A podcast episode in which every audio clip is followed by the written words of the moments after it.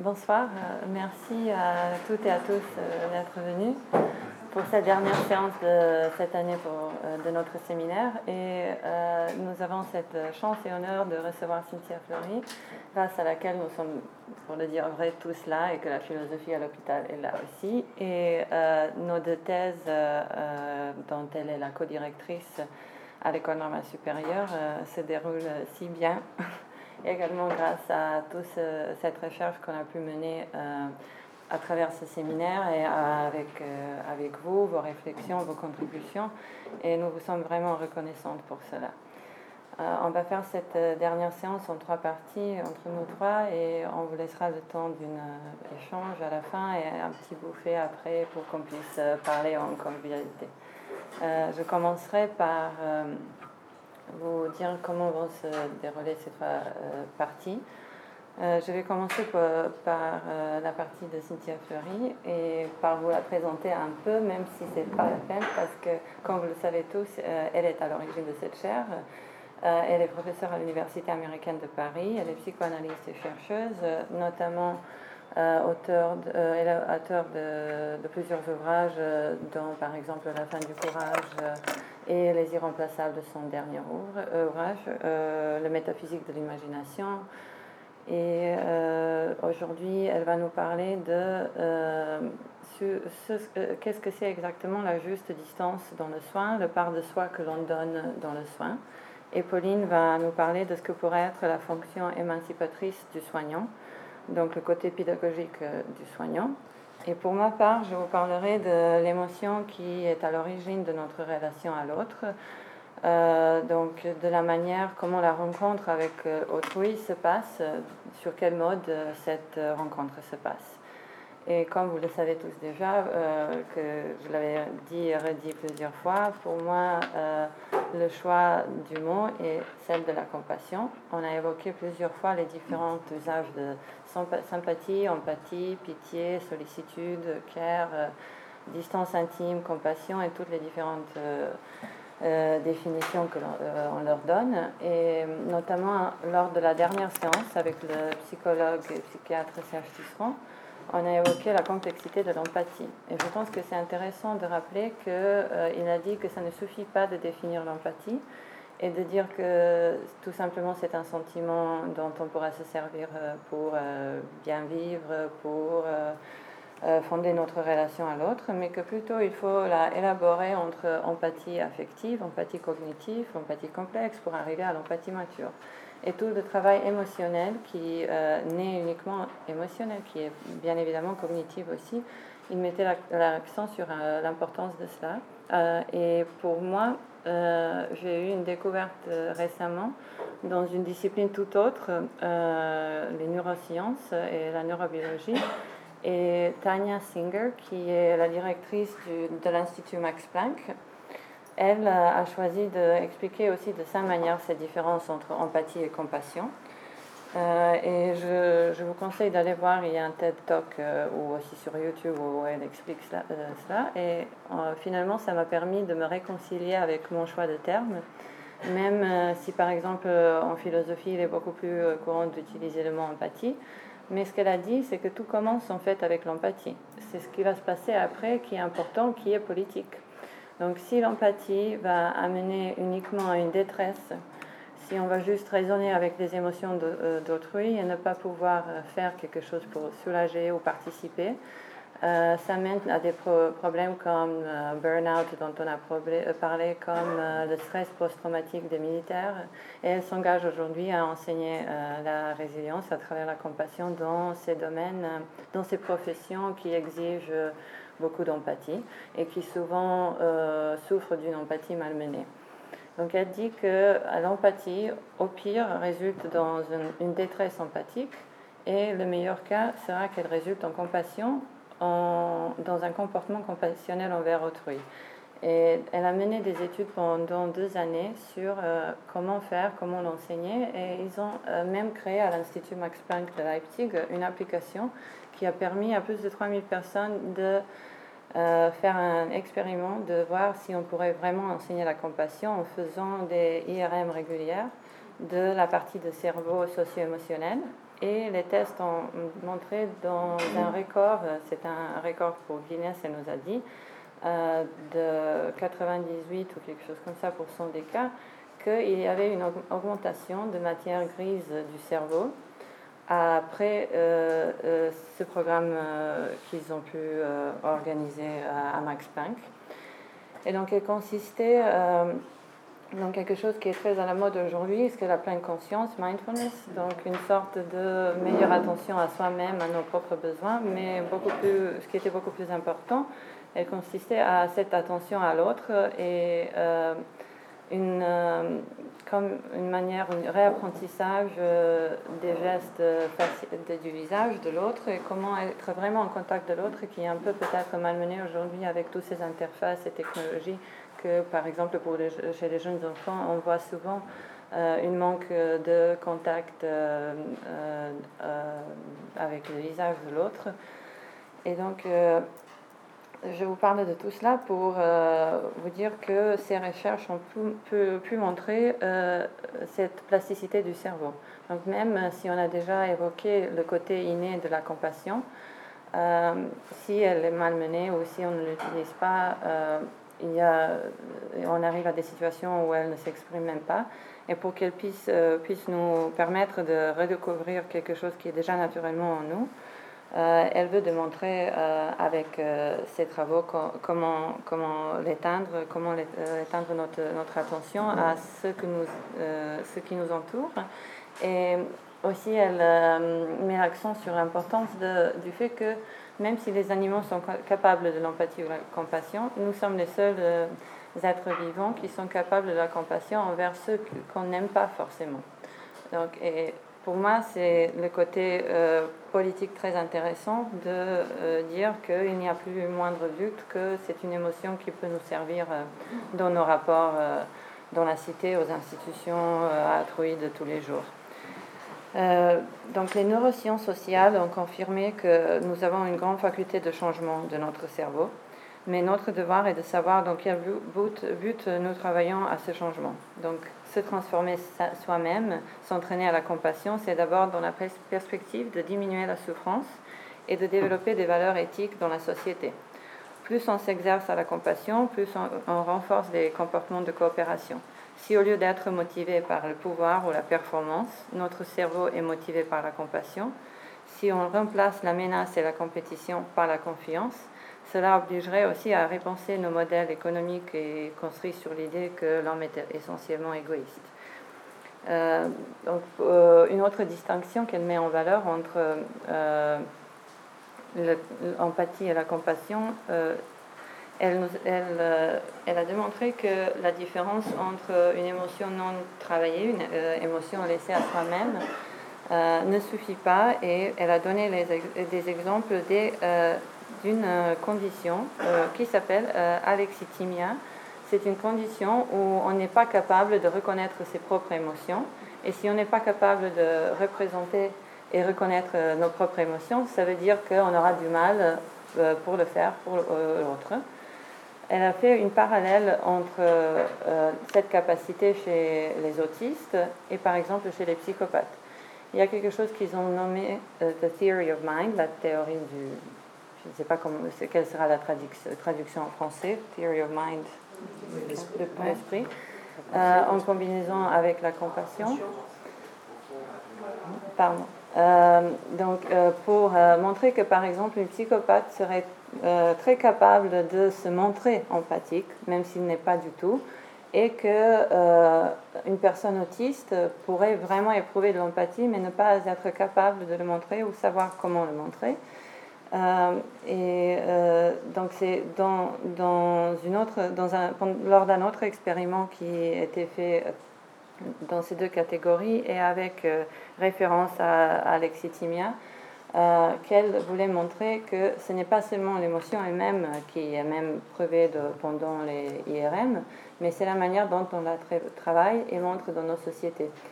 Euh, ce qui me mène à euh, ce que j'ai évoqué plusieurs fois ici, euh, à Schopenhauer, et au côté moral, naturel, indépendant des cultures de la compassion, pour montrer précisément que peu importe l'âge, l'éducation, l'origine de la personne, que la compassion va forcément mener à un acte moral.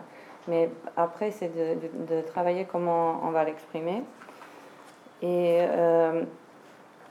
donc, pour moi, pour ma thèse, euh, c'est quelque chose d'ordre politique. Euh, et en attribuant une origine aussi sentimentale que naturelle à la compassion, j'entends en faire quelque chose d'universel qui parle à chaque être humain, quelle que soit son époque, euh, sa culture ou son éducation. On a évoqué lors des différentes séances les différentes divisions de groupes d'appartenance faites des constructions sociales aujourd'hui. Et le fait que nous sommes divisés par nos qualités distinctes aussi, euh, qui est sûrement notre malheur, mais pour notre chance, nous demeurons liés les uns aux autres par cette même vie souffrante que nous avons de fait tous reçue en partage. Nous sommes ainsi reliés par la grâce euh, d'une universalité euh, fondée à cette seule vérité. Et je cite ici un extrait d'ouvrage Apparaître de Paul Audi il dit pour plagier Baudelaire qui disait Dieu est le seul être qui, pour régner, n'a même pas besoin d'exister. Nous pourrions dire de l'occurrence la compassion est la seule religion qui, pour régner, n'a même pas besoin de la foi des, croyants. Car euh, la compassion euh, a déjà ses fidèles avant toute réflexion. Euh, nous avons tous déjà été menés à venir en aide de quelqu'un d'autre sans réfléchir pourquoi on le fait. Donc seulement le problème de ces origines qui ne sont ni historiques ni mythiques, ces origines sont euh, transcendantales s'il est vrai qu'elles se confondent avec cette condition de possibilité de l'être qu'on appelle tout simplement la vie. Donc la compassion serait un sentiment de portée morale et métaphysique à la fois puisqu'elle nous révèle l'unité profonde de tous les êtres. Euh, je cite ici Schopenhauer, euh, ce, n'est donc en aucune façon un hasard si en plaçant la compassion au fondement de la morale, il disait euh, La compassion est essentiellement propre. Elle ne repose pas sur des présuppositions, des concepts, des religions, des dogmes, des mythes de l'éducation et la culture. C'est déchaînement. Je pense que ça mérite les comment dire, les téléphones, les cloches. je pense que ça mérite. D'accord, je parler un peu plus fort. un peu plus fort. Euh, donc, euh, je continue la citation. Elle est au contraire originaire et immédiate. Elle est inhérente à la nature humaine et demeure donc valide dans toutes les circonstances. Elle se manifeste dans tous les pays, à toutes les époques. C'est pourquoi on peut assurément faire appel à elle en tout lieu, en tant qu'elle est nécessairement présente en chaque homme. Nulle part elle ne fait partie des dieux étrangers. À l'inverse, on appelle celui à qui elle semble faire défaut un être inhumain. De même, on emploie souvent humanité comme synonyme pour pitié. Donc, euh, ce, n'est que par cette aptitude qu'on a à compatir que l'humanité entière euh, s'avère vraiment humaine parce que le phénomène de la compassion euh, nous permet de réaliser cette propre de notre appartenance au monde et elle mêle le singulier au, pluriel l'autre au même et un assortiment qu'on a longtemps cru impossible parce que logiquement impossible, mais qui se fait pourtant chaque fois en vertu de ce que la vie et son affectivité affective.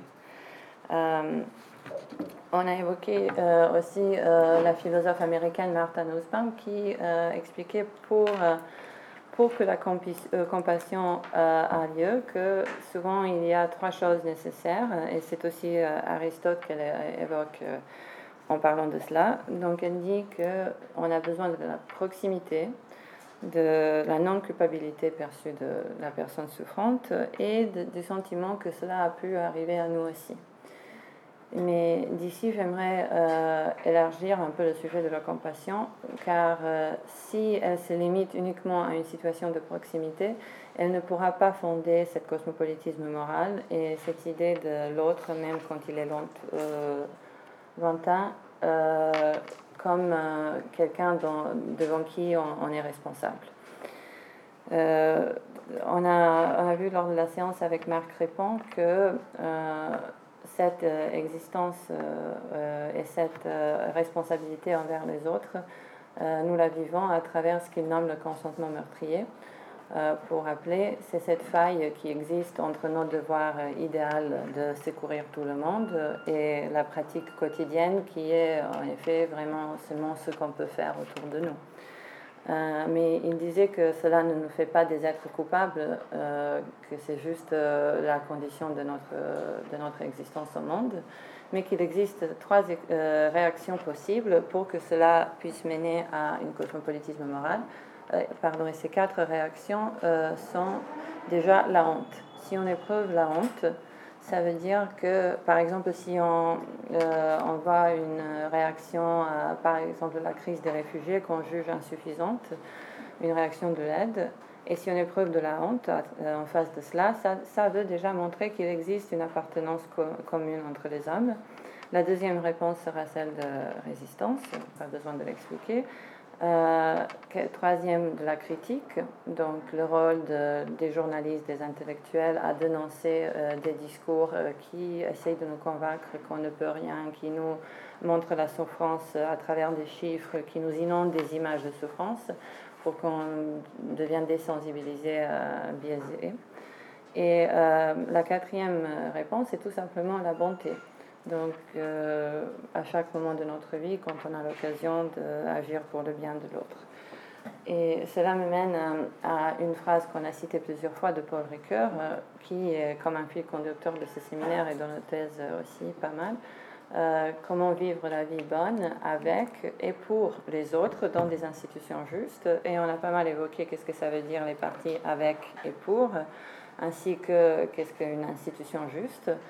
Et donc euh, notre, euh, notre idée, l'idée qu'on a de la vie bonne, euh, est déjà un, bon début pour essayer de répondre à, ces questions. notre exposition partagée à la vulnérabilité n'est rien d'autre que le terreau de notre égalité potentielle, de nos obligations réciproques de produire ensemble les conditions d'une vie digne d'être vécue, pour emprunter à nouveau le dictionnaire récurrien. Euh, et aussi pour rappeler euh, que Hannah Arendt, dans son ouvrage La vie de l'esprit, évoquait que la vie elle-même n'est pas intrinsèquement un bien, que seulement la vie bonne euh, est quelque chose digne d'être vécu. Elle met l'accent sur la distinction cruciale entre le désir de vivre et le désir de vivre bien, ou plutôt le désir de mener une vie bonne. Pour Arendt, la survie n'est pas et ne, ne, doit pas être un objectif en soi, puisque la vie elle-même n'est pas, comme je l'avais dit, intrinsèquement un bien. Seule la vie bonne fait que la vie mérite d'être vécue.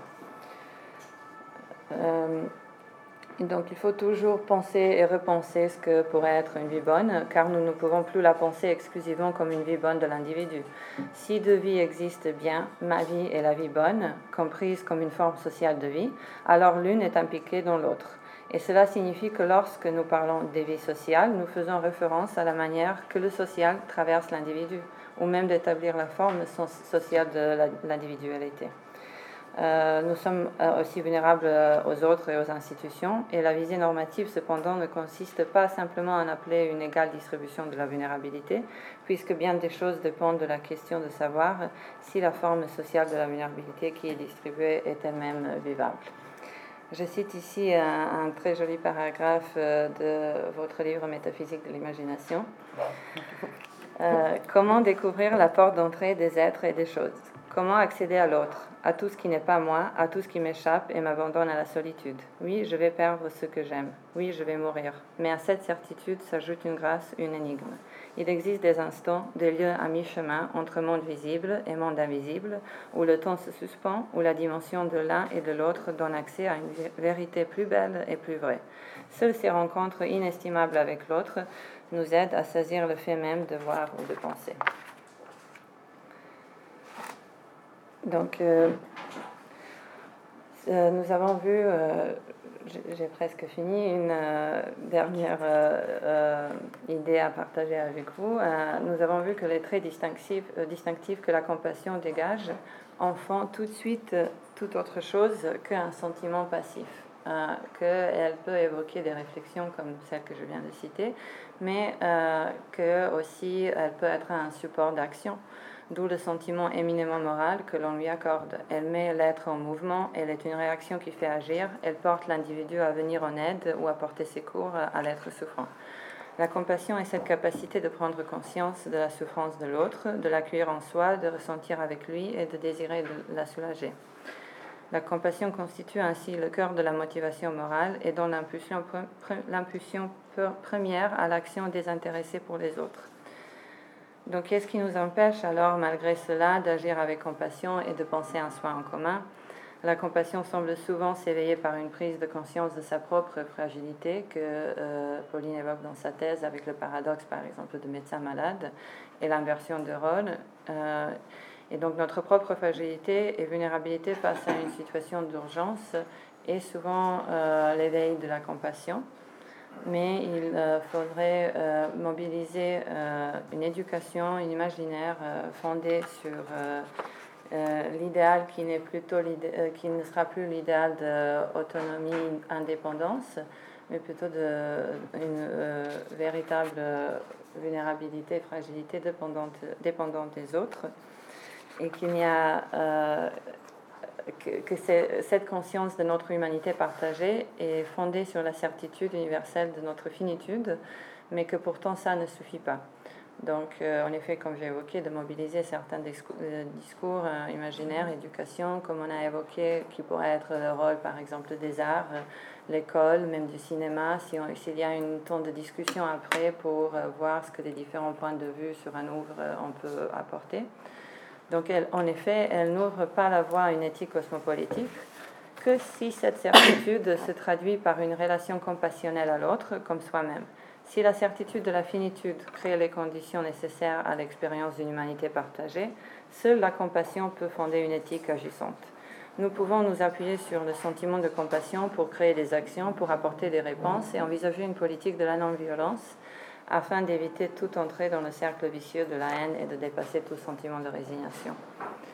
Je finis avec une très belle citation de Paul Audi et je laisse la parole à Pauline. Par voie de conséquence, Telle serait la révélation émouvante qu'abrite l'expérience de la compassion. Non pas que nous ne pouvons pas du tout, que nous, que nous sommes finis, mais parce que nous ne pouvons pas du tout et que nous sommes finis, nous ne sommes rien d'autre que vulnérabilité. Merci. Bah, bonjour à tous.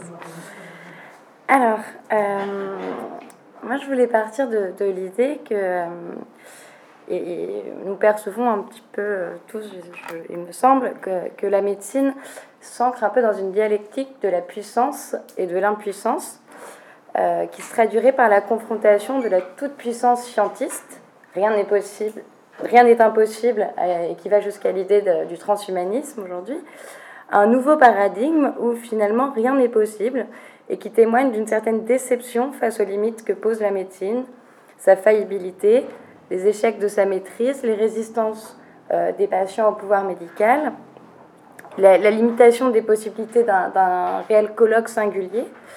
Et donc ça crée ce sentiment finalement chez les soignants que le, que le temps nous échappe et de ne pas être euh, maître de ce temps-là.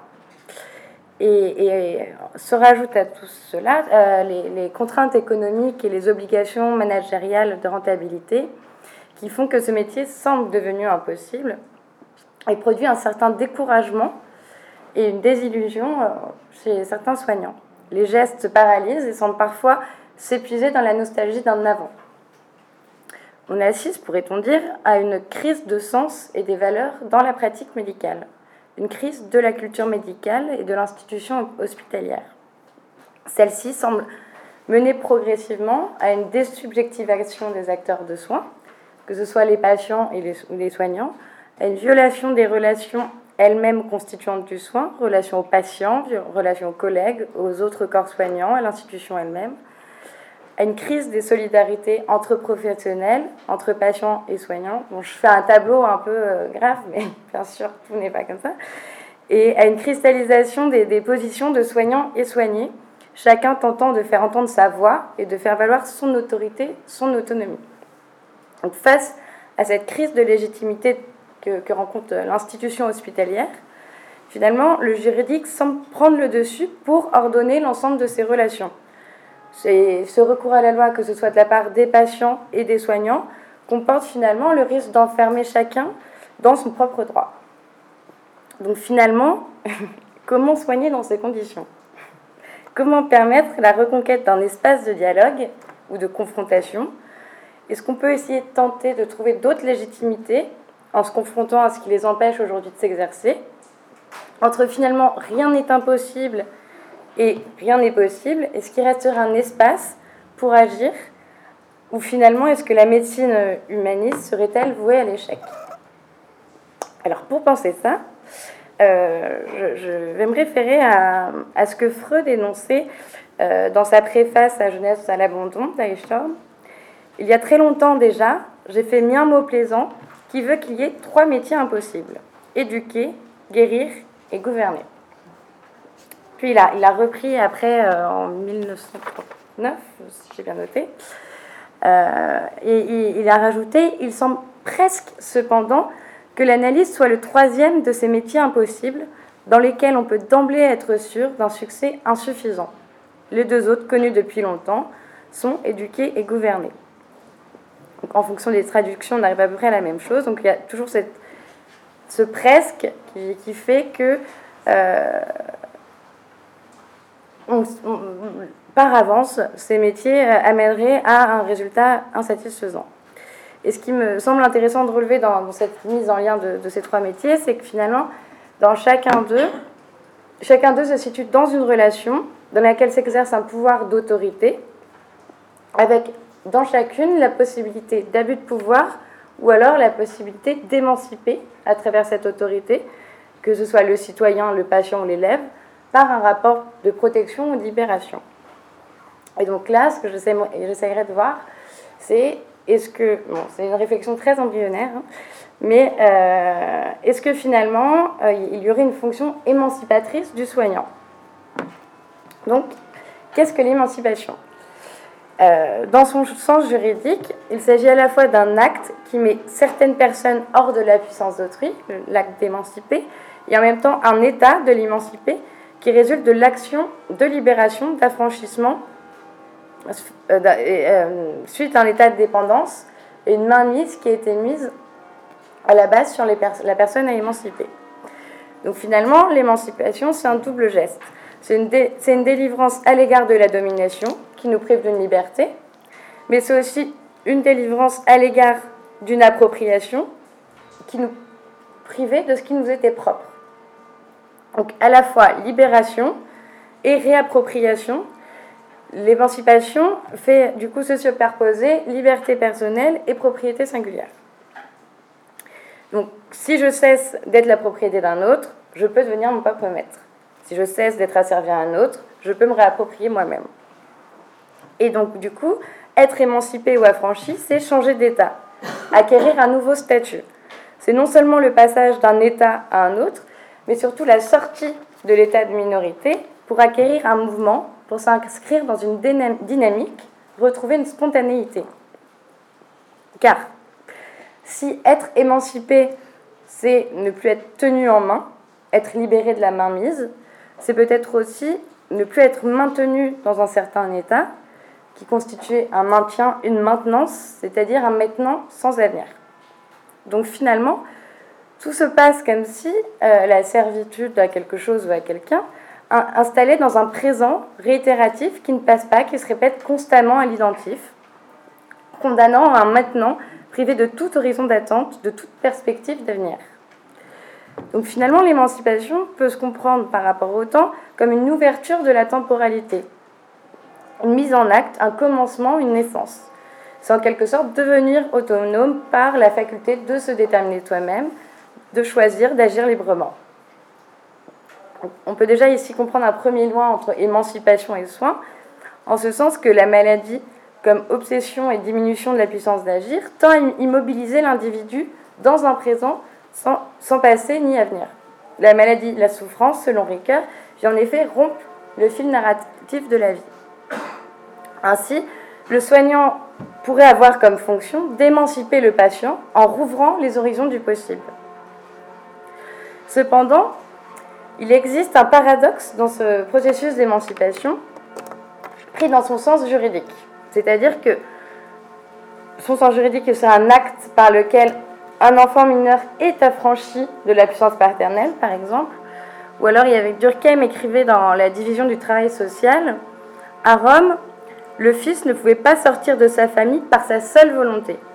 Mais ce lien que le fils ne pouvait pas rompre pouvait être brisé par le père. C'est dans cette opération que consistait l'émancipation. Ce qui semble suggérer ici que finalement seul un maître peut émanciper ses élèves, seul un père peut émanciper ses enfants, mais aussi que seul un soignant, quel qu'il soit, peut émanciper ses patients de son immobilité dans le présent. L'émancipation, semble se faire en relation. En droit, seule une autorité légitime et juridique peut être en mesure d'émanciper ces sujets. Et, du coup, il semblerait qu'au moment même de l'acte d'émancipation, au moment même où le maître renonce à son autorité pour délivrer euh, son élève, il fait autorité puisqu'il prend la décision de mettre fin à cette tutelle. Donc, on pourrait poser, par exemple, mais là, je ne sais pas, je suis pas sûre de moi, mais que finalement, que finalement, lorsqu'un médecin euh, décide d'annoncer la fin de la maladie, la guérison, de quelle guérison parle-t-il? Et cette décision émancipe-t-elle réellement le patient de sa maladie et de ses blessures? Ainsi, nous nous retrouvons face à un premier problème qui est en quel sens, comment le médecin, l'éducateur ou, peut-être même le philosophe peut-il prétendre être émancipateur de son élève ou de son, de son patient sans en devenir le maître auquel reviendrait l'autorité d'émanciper? Peut-il à la fois être émancipateur et ne pas adopter la, position du maître? Pourrait-il à la fois émanciper l'individu et s'émanciper soi-même de sa propre autorité? Donc, en gros, si, le maître refuse de jouer le maître, comment finalement peut-il en soigner? Et si finalement tout le travail du maître, de l'éducateur, du médecin, du politicien est d'émanciper son patient, le citoyen, l'élève, quelle posture légitime peut-il adopter? Comment il va pouvoir émanciper? Puisqu'il va falloir à la fois permettre l'autonomie de son patient, par exemple pour le médecin, sa liberté, sa réappropriation, tout en faisant en sorte que son autorité soit légitime et reconnue. Donc finalement, comment un maître peut-il être un maître de liberté, on peut dire, un maître qui ne va pas contredire la liberté de l'élève par les moyens qu'il va mettre en place? Ainsi, il faudrait peut-être euh, que, pour qu'il puisse euh, exercer une autorité qui, ne contrarierait pas euh, la liberté, il faut que cette autorité obtienne une écoute ou une volonté de l'élève. C'est-à-dire sans avoir besoin d'en de, passer par des moyens de coercition. Car finalement, celui qui veut être autoritaire prouve par là qu'il n'a pas réellement d'autorité. Et celui qui fait autorité bah, n'a aucune raison de, devenir autoritaire. Donc le, le, ressort du respect de cette liberté-là ne, ne, dépend finalement que de la reconnaissance du caractère respectable de cette autorité. Qu'est-ce qui va faire que je vais respecter cette autorité-là? Euh, pour Anna Arendt, cette autorité doit être euh, sans nécessité, sans contestation possible, sans raison, sans argument. Et euh, alors elle, elle fixe l'autorité du, maître sur l'élève euh, en s'appuyant sur l'idée de la, tradition et de la continuité. C'est-à-dire que le maître est un responsable de, notre monde auquel les élèves vont accéder, un monde qui, les a précédés et, que le maître a pour mission de transmettre euh, à ses élèves pour les porter vers l'avenir. Donc l'autorité d'un maître reposerait sur le respect d'une certaine tradition et euh, de la continuité d'un monde qui leur préexiste. Alors en tirant encore très très loin l'analogie, euh, on peut se demander si le soignant euh, n'obtient pas sa légitimité de cette possibilité d'aider le patient à se réinscrire dans le monde en lui permettant de rendre possible une continuité dans son existence entre son passé et son avenir. Bref, on comprend que finalement la tâche de l'éducation euh, émancipatrice est compliquée. Euh, disait on ne peut rien tailler de tout à fait droit, aucun tuteur, instituteur ne saurait l'élever droitement, car il rencontre finalement toujours une résistance à son autorité. finalement, où le sujet va se conformer au modèle et il va perdre sa libre singularité, où il résiste, il s'affirme singulièrement libre, mais ni le modèle proposé ou imposé. Donc ainsi, finalement, le, tragique propre à ces métiers impossibles, finalement, se définit par la liberté même humaine, la spontanéité de l'être humain. Finalement, l'humain échappe aux tentatives normatives, il y a toujours en lui de l'immaîtrisable, de l'inconnaissable, et finalement reconnaître ce qui est incontrôlable peut permettre de reconnaître les limites proprement humaines. Et en plus, dans un monde incertain, la réussite de l'éducation ou du soin suppose une transformation de l'individu en termes d'accomplissement ou d'amélioration, projetée dans un avenir que finalement nul ne maîtrise. Donc, partant de là, euh, une solution parfaite semble impossible. Il s'agirait du coup plutôt de trouver une voie euh, ou une solution imparfaite mais possible à une tâche impossible en sa perfection. Du coup, le possible est imparfait et euh, le parfait est impossible. C'est, nous semble-t-il, une façon de comprendre que l'échec est le mode sous lequel l'éducation ou le soin se produit et réussit. Donc si gouverner, analyser, éduquer sont trois métiers impossibles, cette impossibilité ne doit pas être comprise comme un échec absolu, mais comme le mode propre de cette activité. C'est alors d'emblée que nous sommes certains d'échouer. Le succès insuffisant est prévisible dès le départ, sa fin est incertaine et il nous reste plus qu'à assumer, c'est une dose arbitraire. Il s'agit d'adopter une position éthique, assumer l'incertitude inhérente à notre condition humaine et tenter de chercher une position plus juste à l'égard du certain et de l'incertain. Selon Freud, en effet, le psychisme ne saurait remédier à ces névroses qui lui sont constitutives. Pas psychanalyste, je caricature un peu peut-être. Mais tout au plus, peut-il parvenir à vivre avec sans trop souffrir? L'impossibilité tient à ce que l'intrigue dans l'enfance, où se sont noués les complexes, ne peut être défaite ou rejouée autrement. Il faut faire avec ce qu'on est, à bois tordu. La partie a été jouée dans le passé, la donne ne peut être changée, la guérison échoue à cause du passé irréversible dont est composé le psychisme.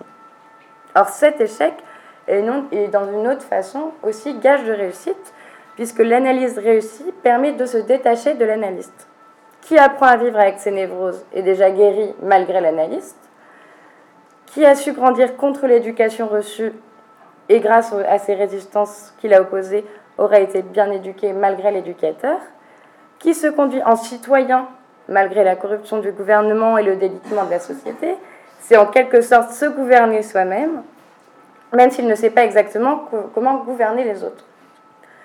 Donc on, pourrait dire qu'on se guérit en dépit du médecin, on se forme en dépit de l'autorité de l'éducateur et qu'on se conduit en dépit de l'autorité du, gouverneur. En effet, l'analyse prend fin non pas quand son patient est guéri de sa névrose, mais quand celui-ci est en mesure de se substituer au maître, de pouvoir par lui-même, sans le recours de l'analyste, euh, pardon, excusez-moi, partir, euh, sortir de l'analyse dans laquelle il est entré grâce au maître. Donc grâce, grâce au, soignant.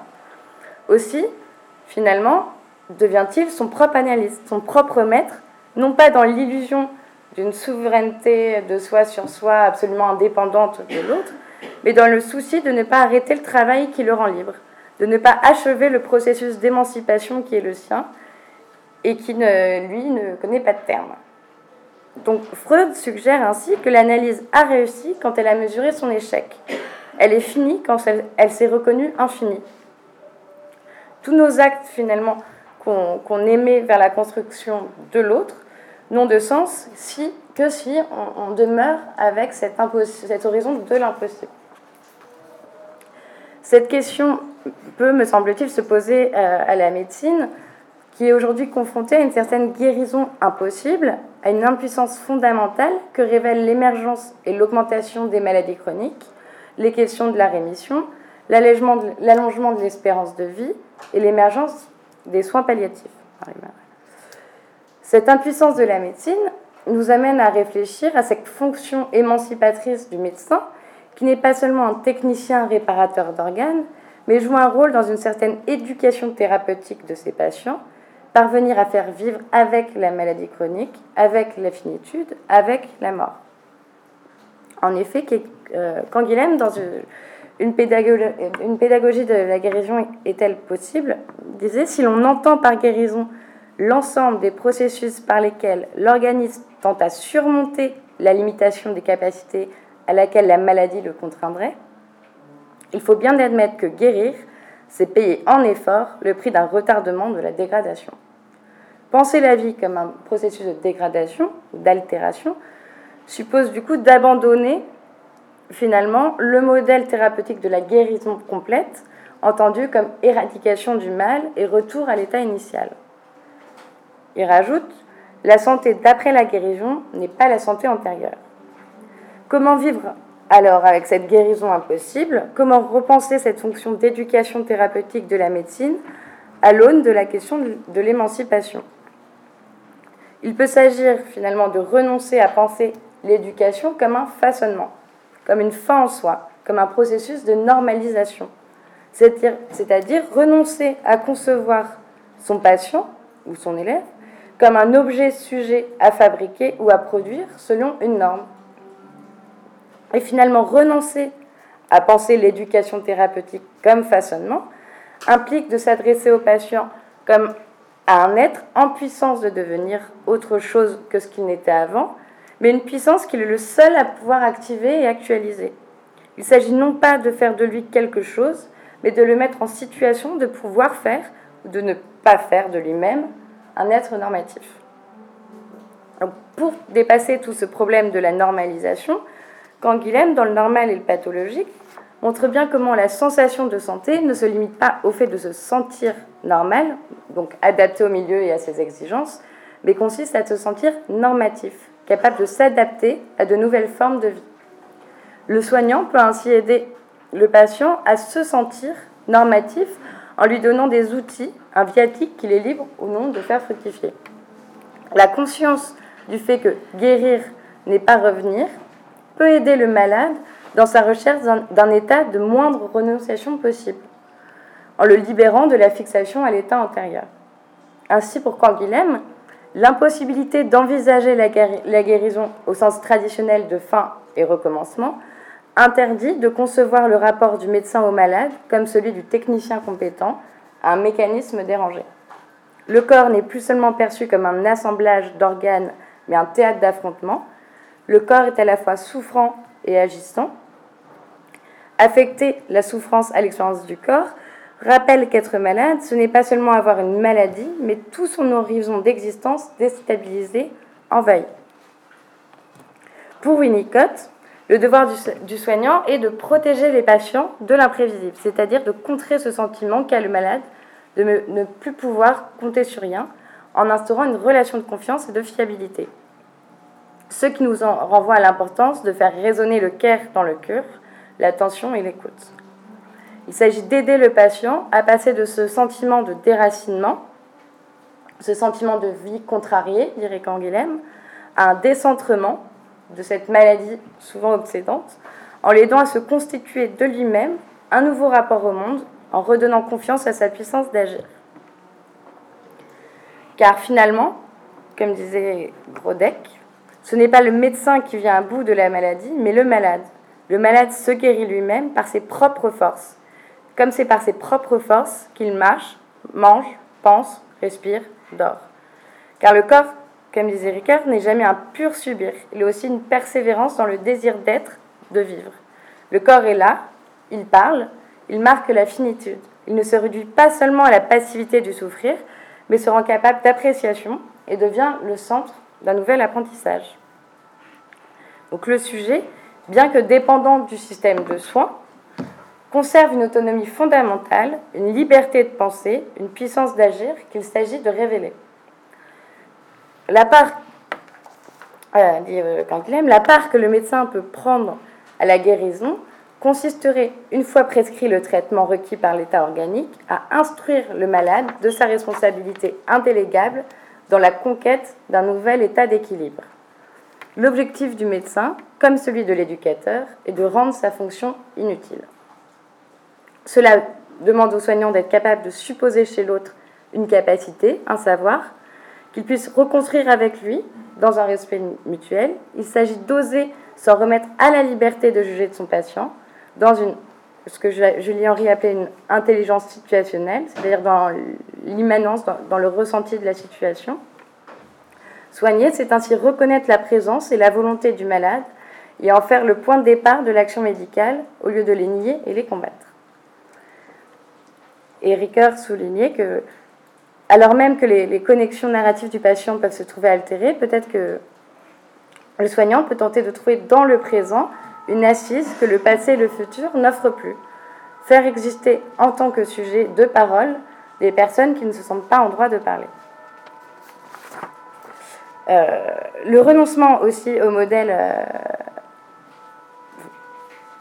le renoncement au modèle fabricateur de l'éducation implique de considérer le maître non comme celui qui dispense seulement un savoir, pas non plus comme celui qui guide le développement de l'autre, mais comme un pôle d'altérité.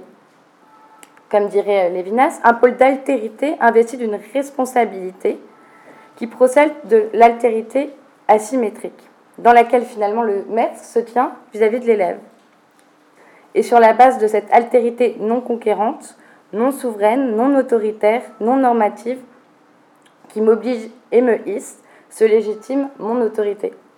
C'est-à-dire un pouvoir d'augmenter, de faire croître cette altérité humble euh, qu'a le, patient ou le, excusez-moi, l'élève. Chacun des membres de la relation va donc renoncer au mythe d'une toute-puissance, d'une souveraineté qui serait gage de, sa liberté, puisque ma liberté ne s'enseigne pas, elle se pratique, et, seule une autorité non souveraine, un maître, un médecin, un enseignant non dogmatique, peut manifester une liberté en acte respectueuse de l'autre, de son ignorance et de son refus d'ailleurs. Alors, pour finir, il me semble qu'on on éliminera finalement jamais la violence euh, qui peut exister, le risque de violence en tout cas, que peut contenir le rapport maître-élève ou euh, le rapport patient-soignant. Car, comme disait Kant, le bois dont, l'être humain est fait est courbe et noueux. Mais nous pouvons tenter de transposer la violence destructrice en des conflits parlés, en des conflits discutables. Euh, et quand Guilhem citait Goldstein en disant le médecin qui se décide à guider le malade sur le chemin difficile de la guérison ne sera en état de le faire que s'il a la profonde conviction qu'il ne s'agit pas, dans le rapport médecin-patient, d'une situation basée uniquement sur une connaissance de type causalité, mais qu'il s'agit d'un débat entre deux personnes dont l'une veut aider l'autre à acquérir une structuration aussi conforme que possible à son essence. Ainsi, l'émancipation permet le passage d'une relation de dépendance qu'on pouvait percevoir comme relation de subordination à une relation de dépendance perçue comme solidarité et autorité permettant d'inscrire d'inscrire chacun dans le monde. L'émancipation du patient euh, bah, dans sa dépendance au médecin est suspendue à la pratique médicale mais va pouvoir se réaliser sous l'action et l'intervention du soignant. Soigner, c'est créer une dynamique capacitaire, un sentiment égalitaire en réinventant sa posture d'autorité. La relation de dépendance du patient à son médecin n'est pas nécessairement une relation de subordination autoritaire, mais bien plutôt d'autorité et de solidarité.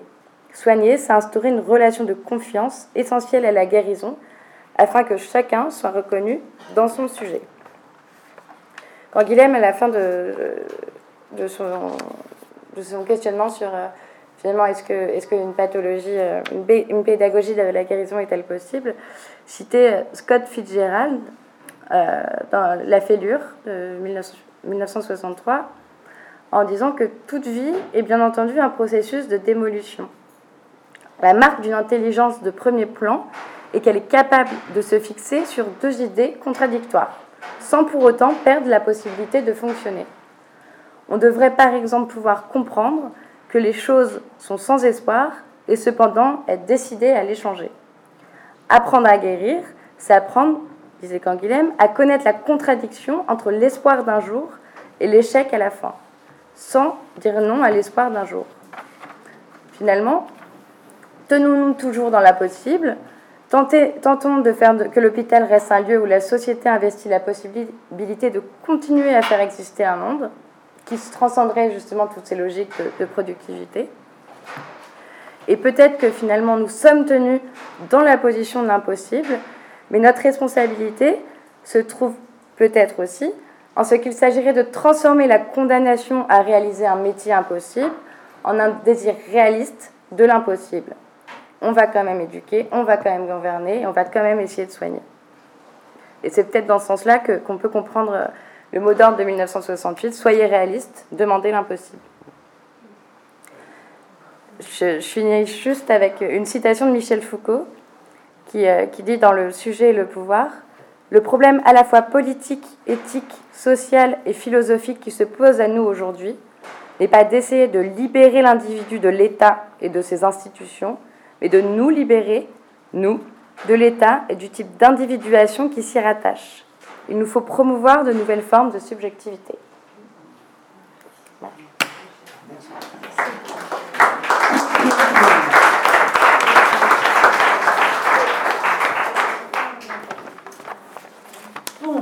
Bon, tout a été dit, donc euh, euh, allons voir.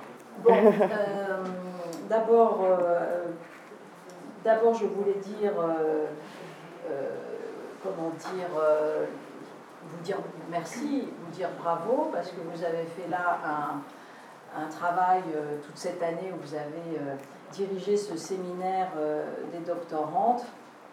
Alors effectivement, j'assure avec Frédéric Worms pour Zona et non pour Pauline et avec Marc Crépon pour Zona la, la, co-tutelle des, des, thèses.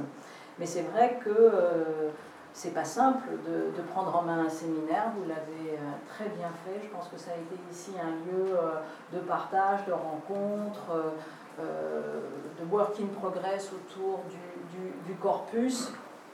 Et mon seul souhait, c'est de vous dire que, comme vous ne soutenez pas encore tout à fait l'année prochaine, mais plutôt vers la fin, que welcome pour une année, une nouvelle année de séminaire euh, des doctorants et la poursuite de ce travail euh, euh, l'année prochaine.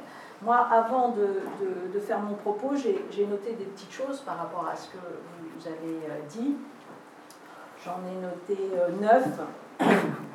Et puis, et puis je reviendrai plus spécifiquement sur le, ce, que, ce dont je voulais parler avec vous aujourd'hui, à savoir le trans, la juste distance, qui est une des questions clés, la question du transfert, du contre-transfert, la part de soi qu'on met euh, dans, dans, le soin. Je reviendrai euh, avec Lévinas, avec Jean Kelevich, avec Roustan, à la fin un peu euh, là-dessus. D'abord quelques éléments comme ça qui ont surgi en vous, en vous écoutant. Là, je me suis rappelé, pour moi, hein, pour mon expérience clinicienne, c'est quoi la finalité de la cure analytique? En tout cas, c'est bon, une question difficile. Euh, vous avez parlé du fait, comme Winnicott l'a très bien dit, que l'effondrement a eu lieu, que nous sommes euh, dans ce marasme pris au piège entre la conscience de l'incurable et, en même temps euh, l'espoir d'un jour, comme dirait Candiem, enfin comme dirait Fitzgerald dans la fêlure. Bon. Mais tout de même, tout de même, il y a plusieurs moments dans, l'analyse. Il y a la question de la verbalisation, euh, qui est un point important et qui fait son travail déjà d'un petit pas dans, dans le soin. Euh, et d'un processus de subjectivation, c'est tout à fait important. Cette idée d'un diagnostic un peu partagé par, euh, par la verbalisation ou d'un diagnostic davantage conscientisé. Mais ça ne suffit pas. Je pense que la, finalité de la cure analytique, ce n'est pas euh, d'avoir euh, le plus juste euh, savoir sur soi-même et d'être dans une posture d'intelligence par rapport à ça. Ou alors c'est une autre définition qu'il faut donner à l'intelligence et au savoir. Je pense que la, finalité de la cure analytique, c'est la fin du ressentiment. Bon.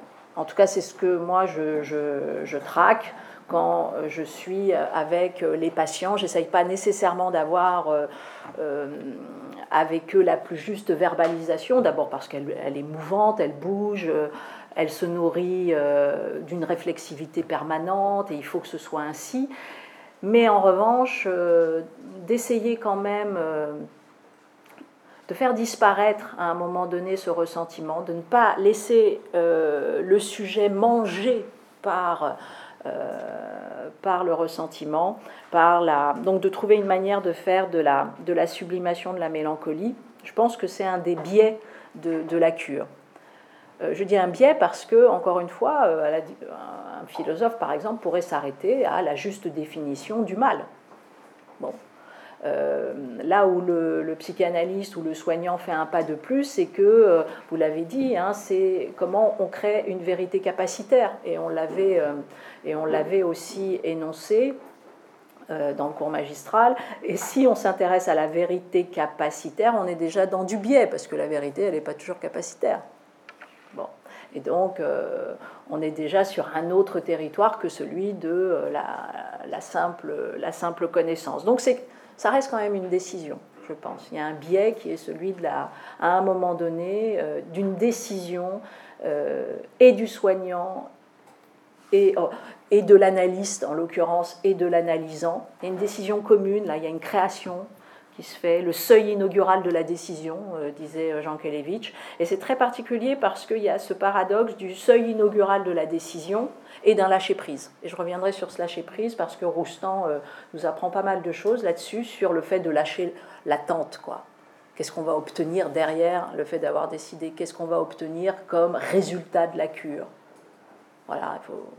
Donc c'est pas simple parce que euh, c'est toute cette...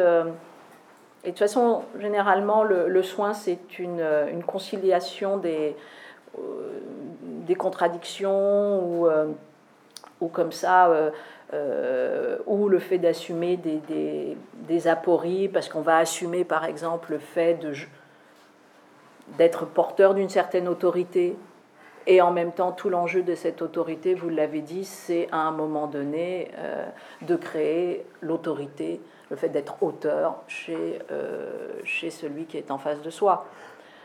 Bon, bon alors donc ça déjà, euh, ça m'a rappelé euh, ça, vous dire un petit peu sur la finalité de la cure analytique, comment, comment je la vois, et comment la relation, vous avez cité métaphysique de l'imagination, je crois que le, soin est une phénoménologie, en tout cas il faut avoir une approche phénoménologique du soin. Qu'est-ce que le soin fait apparaître?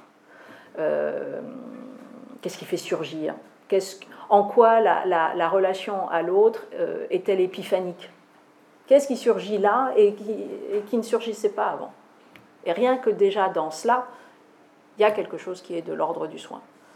C'est comme ça que je le, je le, je, le, pense. Donc ça, c'était un, premier point. Un deuxième point euh, qui est tout à fait compliqué, là aussi avec la question de, la souffrance. Vous avez dit souvent, la souffrance est ce qui nous permet de euh, de prendre conscience de euh, cette part commune de vulnérabilité et donc d'une certaine manière de notre appartenance à l'humanité, etc.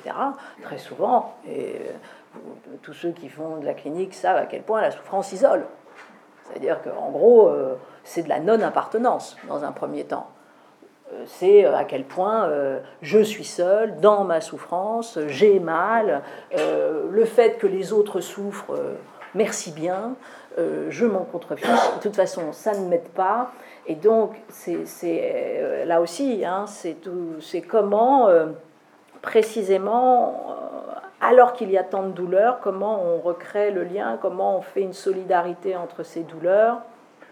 là aussi, c'est un des, des, des, actes du soin qui n'est pas, qui n'est pas si, euh, si aisé. Une autre réflexion très rapide, pardonnez-moi parce que c'est un peu bon, voilà, mais c'est venu euh, comme ça au, au fil de l'eau en, en, vous écoutant. C'est vrai que euh, là aussi, quand la souffrance isole de façon très forte, mais que pourtant en analyse, je parle de, encore une fois de mon expérience, le, patient vient quand même, et puis que va s'opérer ce qu'on appelle un transfert négatif et pas un transfert positif. C'est pas agréable, hein c'est agréable pour personne.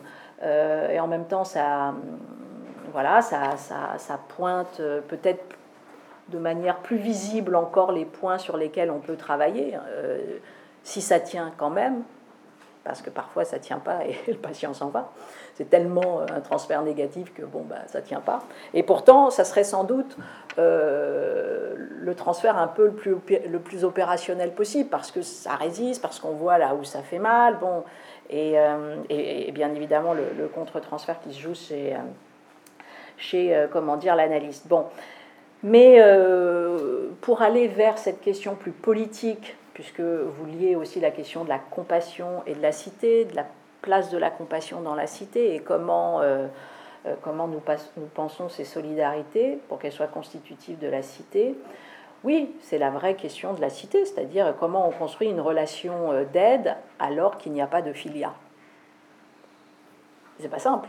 La filia, c'est euh, bien sûr ce qu'on appelle l'amitié en grec, mais la filia, c'est aussi euh, ce sentiment de, de, commun, participation à un monde commun.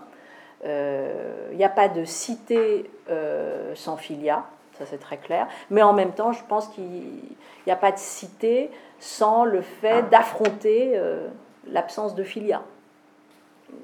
Et là aussi, euh, tous les jours, on doit avoir cette exigence de se dire mais qu'est-ce que c'est qu'une relation d'aide, en gros, avec ceux qu'on n'aime pas, euh, ceux qui. Et c'est, et, et c'est bien évidemment toute la, la, difficulté de d'une création politique qui s'appuie sur la, question de la compassion. Je me suis dit à un moment donné, mais diantre, pourquoi on n'a pas, enfin pourquoi vous, en l'occurrence, mais moi j'aurais eu, j'aurais été bien luné de, vous le proposer, euh, penser à Boltanski et à lui dire mais euh, venez parce que euh, voilà quelqu'un qui a travaillé sur la question du spectacle, de la compassion et des images qui sont là pour euh, précisément nous emmener vers plus de compassion et au final qui créent un sentiment de... parce qu'il y a tellement une saturation et une instrumentalisation de ces images. Donc ce spectacle de la souffrance, euh, je pense que ça sera intéressant à un moment donné de... De, de, voilà, de voir comment précisément euh, ce spectacle de la souffrance parfois crée l'absence d'acte moral. En tout cas, c'est ce que c'est la thèse de, enfin une des thèses de, Boltanski, et c'est intéressant de, de, voir ça. Autre chose qui est important, vous avez parlé de Nussbaum. Nussbaum, euh, effectivement, elle, elle, elle, le redit. Euh, une des positions, c'est très lévinassien d'ailleurs, euh, où on trouve ça également chez Jonas, euh, Jonas c'est euh, on construit euh, sa subjectivité, sa citoyenneté euh, à partir du moment où on, est capable d'être affecté par le malheur de l'autre. C'est ce que ça, la manière dont elle dit la chose. C'est important parce que très souvent, être affecté par le malheur de l'autre, justement, on le met du simple côté de la compassion, et je pense qu'il faut comprendre à ce moment-là qu'il y a quelque chose d'une épistémologie. Donc il y a quelque chose, euh, Amartya Sen dit euh, les rationalités positionnelles. Hein, il n'y a pas d'objectivité, il n'y a que des objectivités positionnelles. Ça veut dire quoi? Ça veut dire que nous créons euh, une rationalité à partir de là euh, où nous sommes la rationalité de la souffrance, ça existe. Je veux dire, le point de vue qui émerge à partir de celui qui souffre, ça existe. Or, très souvent, la, compassion gomme euh, le fait euh, qu'il y ait aussi une rationalité. Et c'est pour ça que la question de la souffrance, elle est, elle est déterminante dans la connaissance et euh, et notamment dans le fait de transmettre ou de gouverner, c'est qu'il y a une rationalité aussi. Bon, je ne sais pas si c'est clair ce que je raconte, mais euh, euh, ne pas simplement mettre la question de la souffrance du côté du pathos, mais du côté du logos. Bon, et c'est ce que raconte aussi euh, l'analyse. C'est que c'est pas simplement l'apitoiement qui est en train de s'exprimer là. C'est une ligne, c'est une aussi c'est une rationalité et qui nous aide à construire euh, je pense, euh, une rationalité plus juste. Donc, être affecté par le malheur de l'autre, c'est de la compassion, mais pour faire grandir la connaissance. Hein. Donc, euh, et pas simplement pour. Bon. Donc, ça, c'était mon cinquième point. Sixième et septième point qui sont ensemble, parce que vous avez dit, Freud, effectivement, éduquer, soigner, guérir et gouverner, en gros, c'est la même chose. Bon, enfin, moi, je l'ai traduit comme ça. Euh, c'est, euh, il y a trois métiers impossibles. Euh, peut-être que ce métier n'en est qu'un seul. Et donc à ce moment-là, qu'est-ce qu'il y a de commun entre gouverner, guérir, en tout cas moi qui suis philosophe et enfin qui, est un enseignant-chercheur un enseignant -chercheur en philosophie politique et un psychanalyste, me suis senti vaguement concerné par la comment dire la définition freudienne, puisque en gros la question du soin, la question quand même de l'enseignant et la question de la philosophie politique, c'est-à-dire l'interrogation sur le, juste gouvernement. Donc oui, je pense qu'il y a un continuum, et pas simplement trois, mais un, un métier euh, à la fois impossible et en même temps euh, constitutif de, de notre humanité. Qu'est-ce qu'il y a en partage entre éduquer, soigner et gouverner? Euh, c'est, je pense, la question, oui, de, la capacité. Je pense que c'est la question de la fonction émancipatrice, bien évidemment. Euh, euh, c'est, la question du processus de subjectivation qu'on essaye de faire quand on est dans l'éducation, quand on est dans le soin et quand on est normalement dans l'acte de gouverner. C'est-à-dire que ce qui nous intéresse dans l'acte de gouverner, c'est pas le pouvoir, c'est pouvoir pouvoir au sens de l'action. Qu'est-ce que nous pouvons et qu'est-ce que chacun d'entre nous peut euh, donc euh, la question, là aussi foucalienne, gouvernement euh, de soi-même. et c'est ça qui est extraordinairement compliqué parce qu'on est encore dans cette illusion religieuse pour moi, vraiment, je pense que le pouvoir, le pouvoir dans sa conception substantive, là, de substantif, est vraiment une religion continuée. Quoi.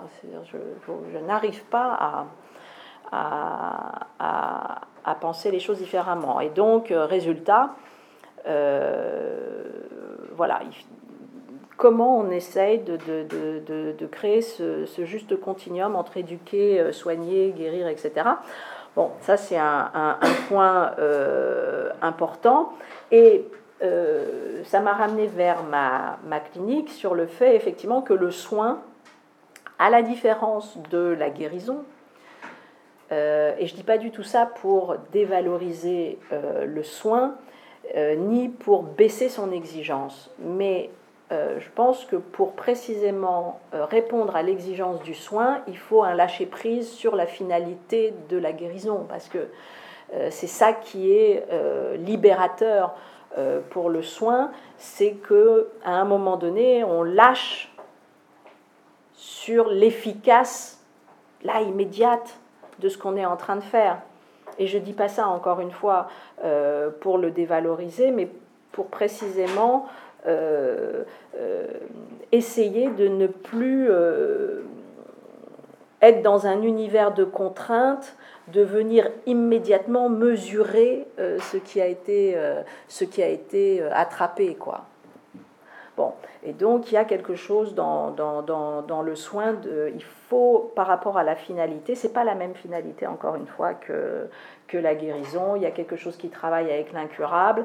Ou alors, je vais le dire de façon plus positive, euh, nous, nous ne savons pas encore ce qui est curable et la, la, part du curable qui va surgir. Bon, et ça, je pense que c'est aussi important.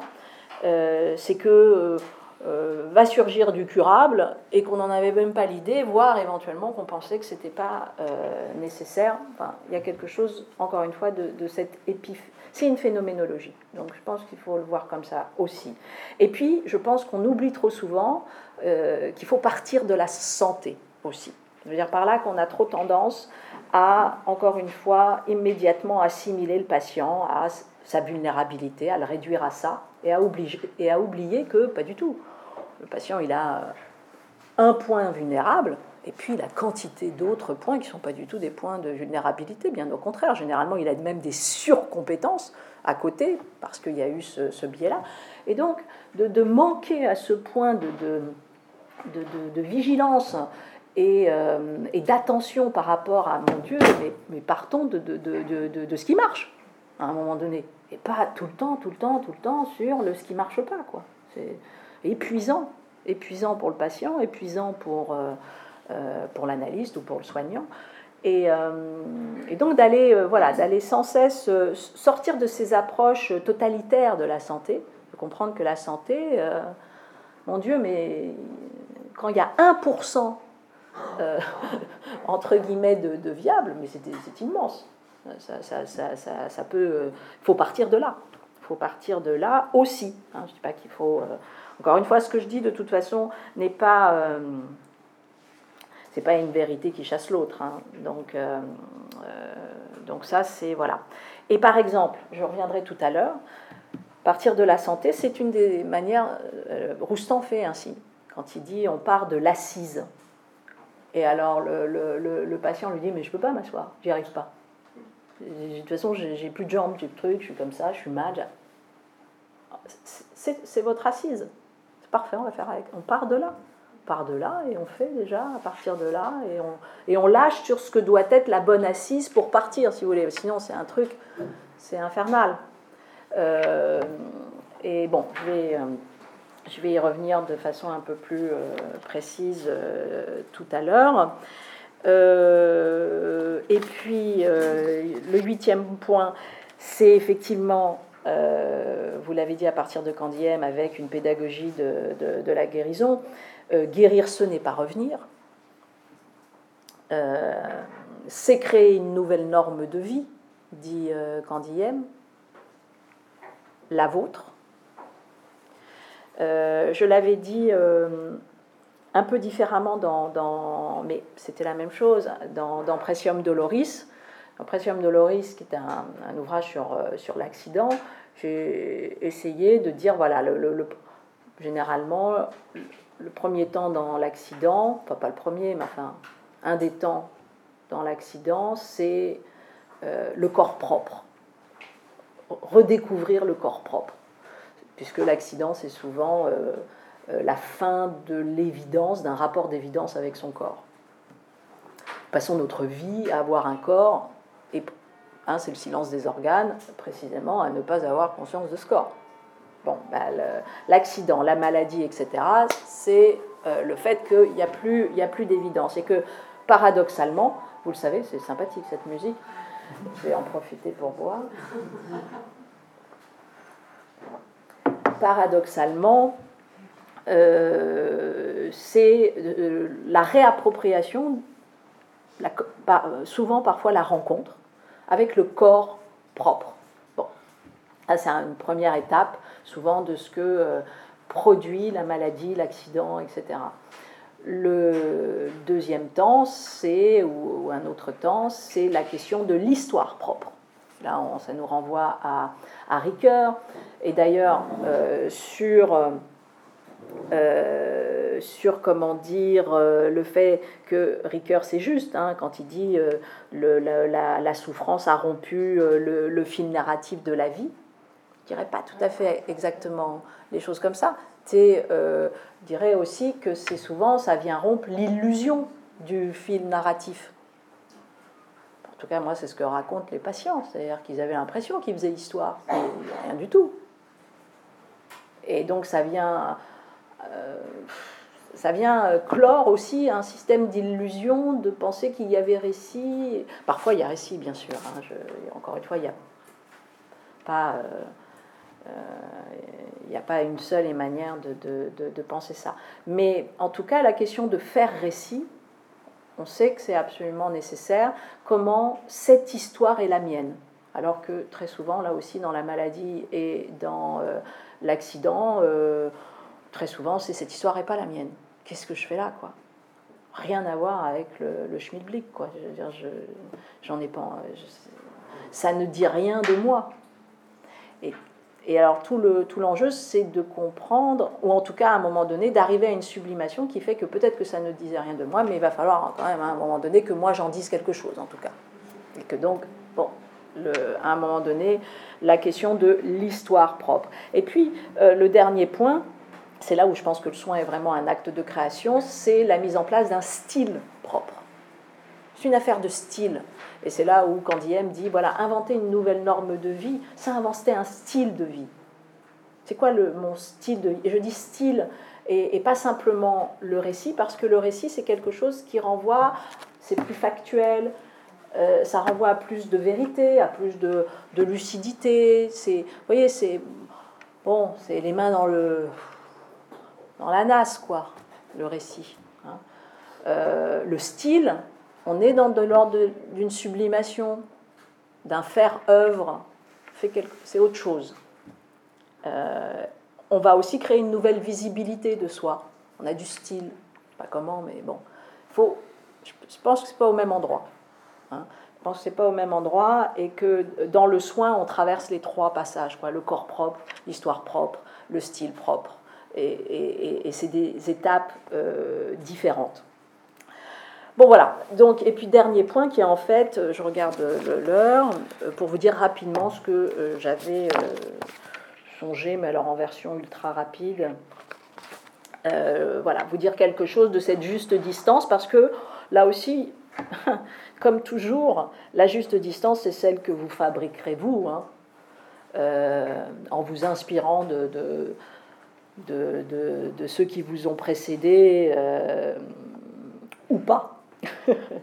parce que euh, parce que voilà parce que si vous êtes euh, chez euh, chez Lévinas c'est alors dans, dans, tous les livres de Lévinas mais je suis allée chercher comment dire une, une, citation ça doit être dans autrement qu'être ou mais, mais de toute façon c'est dans toutes les, les les, les, les, les œuvres de Lévinas. Vous savez que chez Lévinas, l'éthique précède l'ontologie, il n'y a pas de sujet euh, sans passer d'abord par cette mise à disposition du sujet pour l'autre. Hein, Lévinas dit me voici. Et avant, il n'y avait pas de sujet. on se dit, mais comment il a dit me voici s'il n'y avait pas de sujet? Ça, Lévinas, il répond pas. Mais tout de même, on comprend très bien que c'est précisément au moment où il a dit me voici qu'a surgi son sujet. Donc le, visage de l'autre fait surgir euh, le sujet chez moi et l'éthique précède d'une certaine manière euh, l'existence et, la subjectivation. Mais il va très très très loin. Hein. Alors d'ailleurs, il dit euh, le, fait qu'autrui puisse compatir à la souffrance de l'autre, vous l'avez dit tout à l'heure, est le grand événement humain, le grand événement ontologique. Donc, c'est vraiment le, le, le fait qu'on constitue son ontologie à partir de euh, la position du compatir. Euh, et donc de, de, de, de, penser, de vivre, de cette, vivre cette souffrance. Mais alors, si on, si on est un petit peu plus loin, je lis, là c'est dans Autrement quête, le soi est de fond en comble otage. C'est les termes chez Lévinas, hein, euh, vraiment hôte, otage. Euh, otage plus anciennement que égaux. Hein. Euh, donc c'est par la condition d'otage qu'il peut y avoir dans le monde compassion. C'est fort quand même, je veux dire, c'est c'est pas du tout la position de tous les soignants. C'est pour ça que je vous dis la juste distance. La position lévinassienne, c'est que précisément euh, la juste distance pour soigner, même si ce n'était pas sa première question, mais en tout cas pour être au monde avec les autres dans un rapport éthique, ce qui est quand même vaguement constitutif du soin, euh, c'est de dire le, le soi est de fond en comble otage, par-delà. Hein.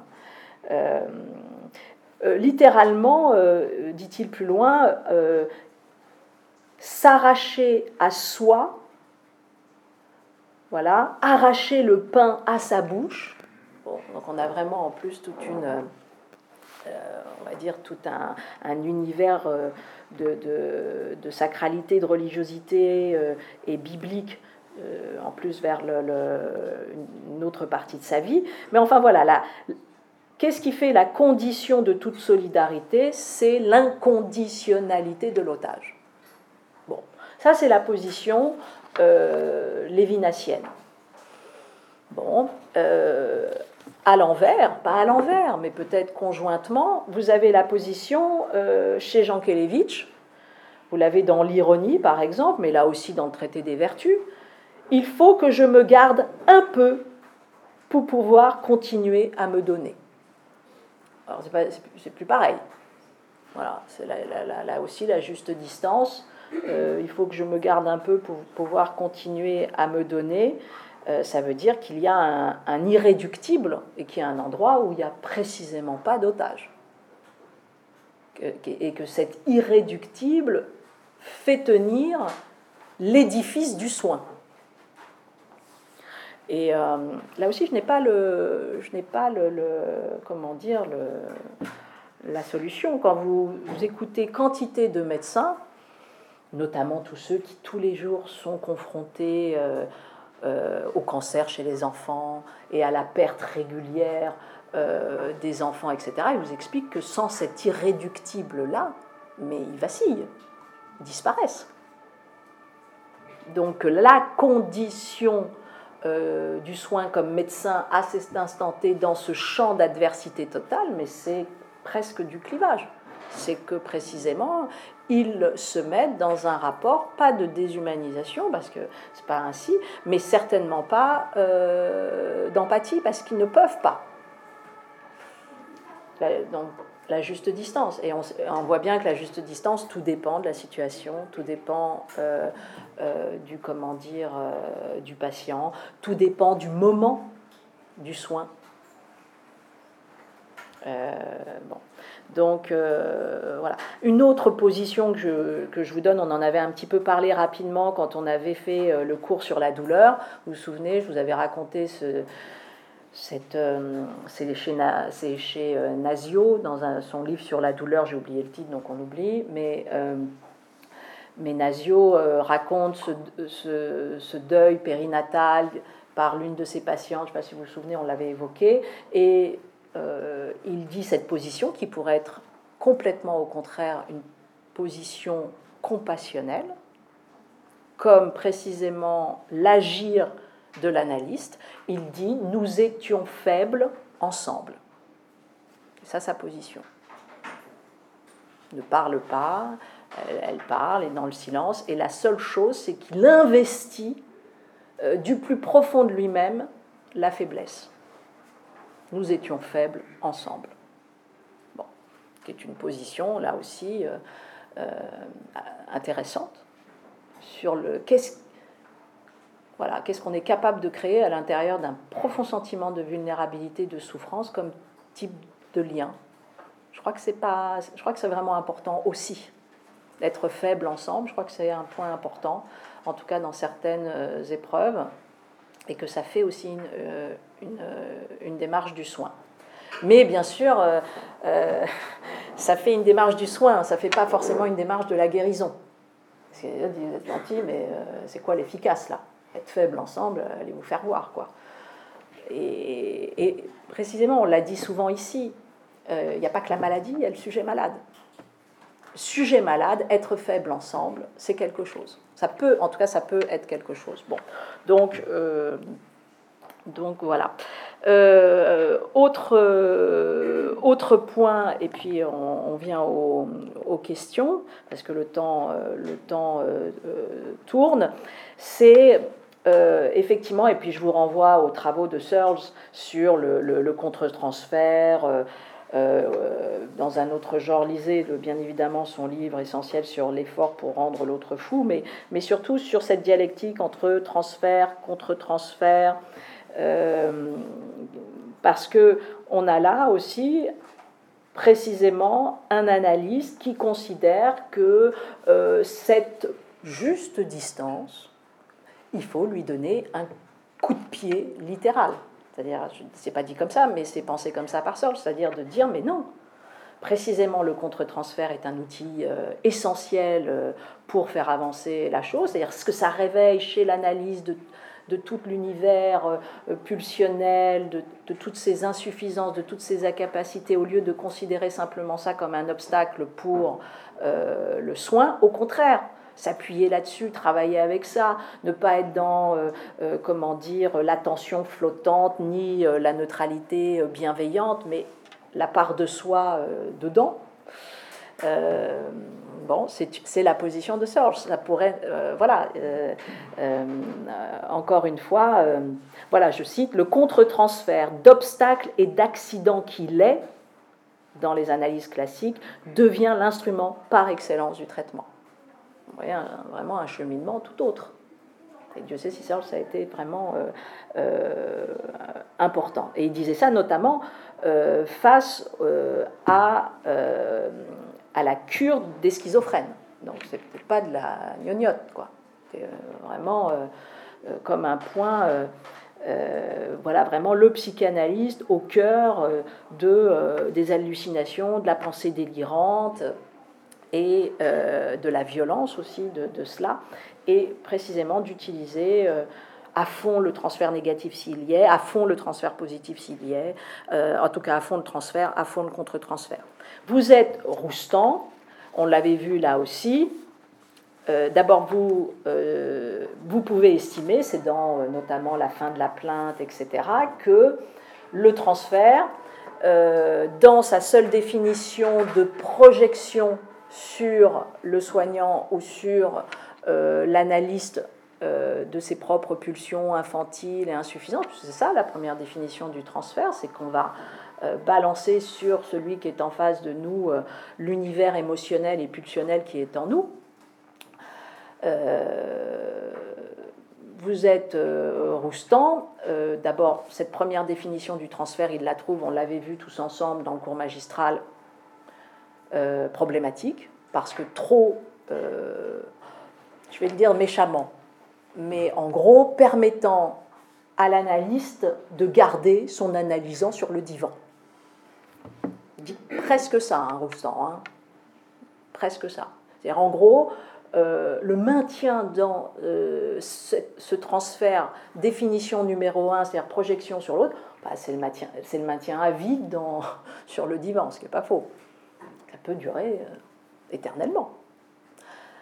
Donc, résultat, c'est pour ça qu'il a à la fois laissé de côté la psychanalyse tout en bien évidemment donnant un autre pan de, de, l'analyse, mais il a essayé de se définir ensuite euh, différemment, même si je pense que c'est au contraire euh, quelque chose qui vient définir aussi le geste euh, psychanalytique, c'est de dire non, le, transfert à un moment donné, bon, c'est la question de la confiance, mais c'est la question de, je le dis avec mes mots parce que c'est pas les siens, mais de, l'épiphanie, de qu'est-ce qui se joue dans la, la relation d'aide et qui appartient tout autant euh, à l'analyse qu'à l'analysant, mais en l'occurrence la capacité d'auto-soin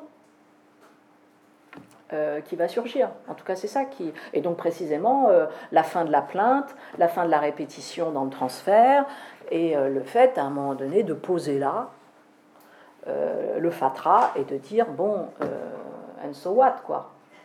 Comme dirait l'autre, what else?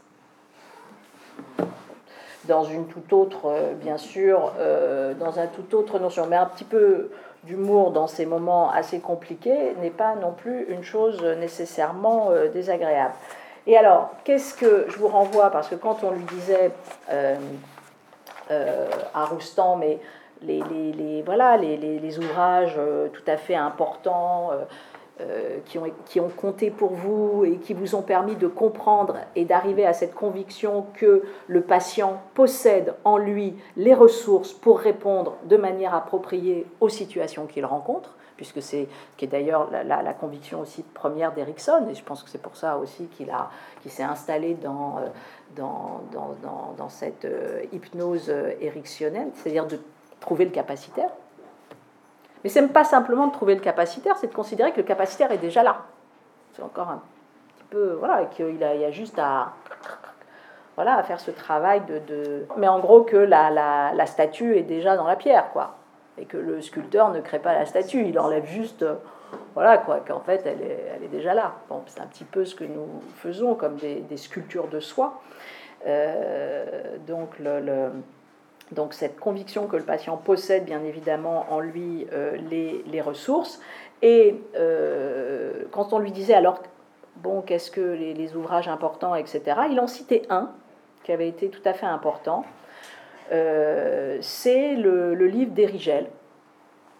Euh, et bien évidemment, le livre d'Erigel n'est pas du tout un livre de psychanalyse. Alors pour ceux qui le connaissent, c'est un livre sur le tir à l'arc. Euh, bon, qui est aussi la, grande méthode du zen, etc. H-E-2-R-I-G-E-L, Erigel. Et euh, il disait, voilà, bon, ça a été un livre effectivement euh, important sur précisément qu'est-ce que c'est à la fois, euh, bon, le, voilà, le sens d'un geste, du bon geste, bien sûr, le lâcher prise, sans doute, le fait que dans ce texte-là, précisément, on explique que c'est quand on lâche sur la finalité de la cible qu'on atteint la cible. Hein, et que euh, il y a quelque chose du premier acte euh, du tir à l'arc qui est l'absence de maîtrise. Bon, en tout cas, c'est quelque chose qu'il faut savoir se laisser inspirer par la vie et pas simplement croire que l'on maîtrise euh, notre existence, que, la, vie est une invention sans cesse. Bon. et donc, résultat, c'est ce qu'il disait euh, tout à l'heure. Il disait, voilà, le, premier travail, ce qui est là aussi très très antinomique euh, souvent d'autres approches, euh, plus psychanalytiques, qui, qui consiste à dire la verbalisation des émotions, on va venir verbaliser les émotions, etc. Et dans cette verbalisation des émotions se joue déjà un premier pas vers le soin, la guérison, etc. etc.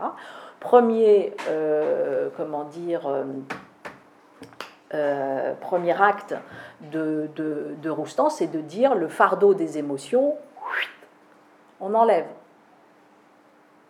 C'est-à-dire que déjà, d'autres pourraient dire, mais euh, c'est du, la, poursuite encore du refoulement, etc.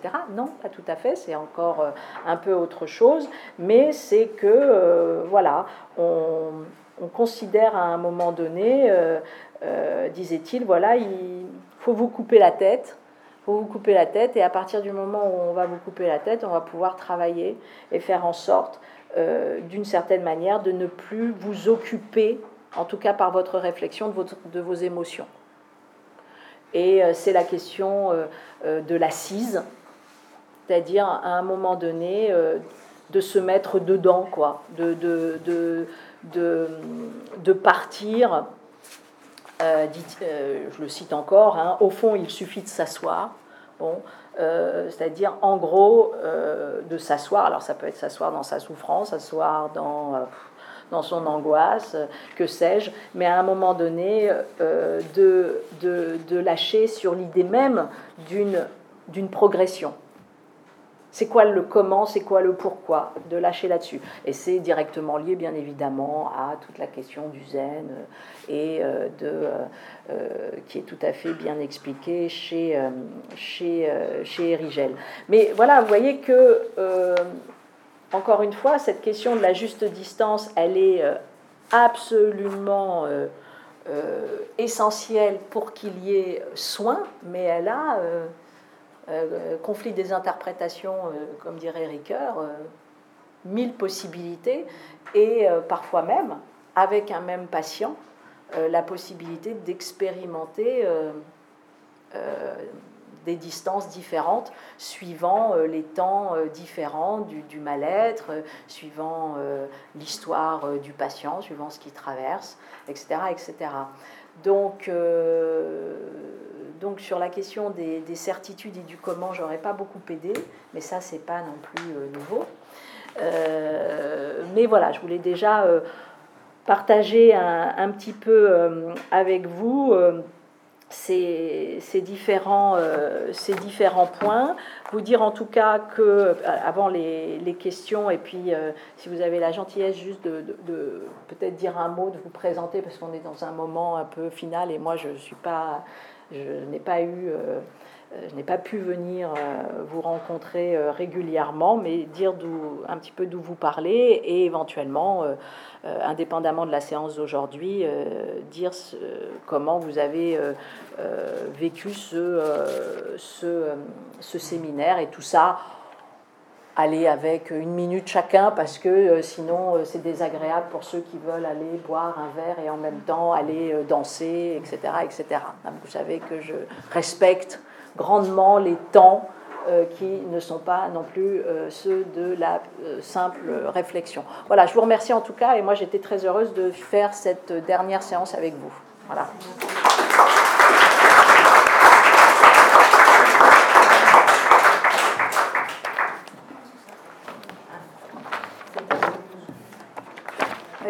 Des points Ou sinon, on fait. Euh, voilà. Vas-y.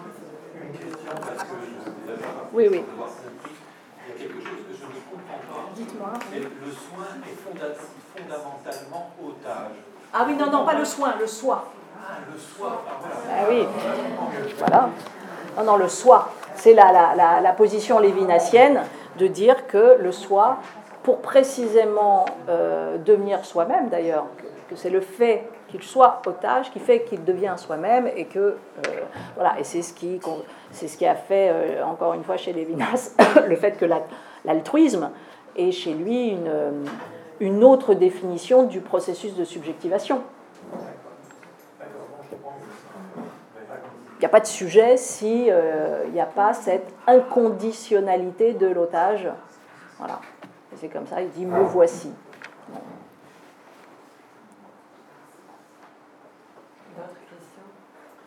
La question des justes distances par rapport aux enfants, elle est un peu plus complexe. Bien sûr. Parce que, bon, par exemple, avec un adulte, on se touche pratiquement pas. Avec les enfants, c'est pratiquement inévitable. Tout à fait la distance, elle est, elle est un peu conditionnée par, par l'enfant plus que par l'adulte. Oui, c'est juste. C'est tout à fait juste. Euh, elle est euh, là aussi, il hein, ne faut pas, faut pas passer à côté des. Il y a des transferts négatifs aussi avec les enfants, donc c'est pas. Et d'ailleurs, c'est beaucoup plus désagréable et beaucoup plus euh, violent, mais ça existe aussi. donc oui, vous avez raison, elle, elle paraît quasiment structurelle de, de, la relation. Et en même temps, ceux qui m'ont, euh, euh, parce que quand j'ai échangé un peu sur cette question avec les, les médecins de la juste distance, ceux qui, euh, qui m'ont parlé de, la, de l'obligation d'une distance, bah, c'était aussi ceux qui étaient confrontés aux maladies avec les enfants, parce qu'ils n'arrivaient pas à ne pas être submergés par cela.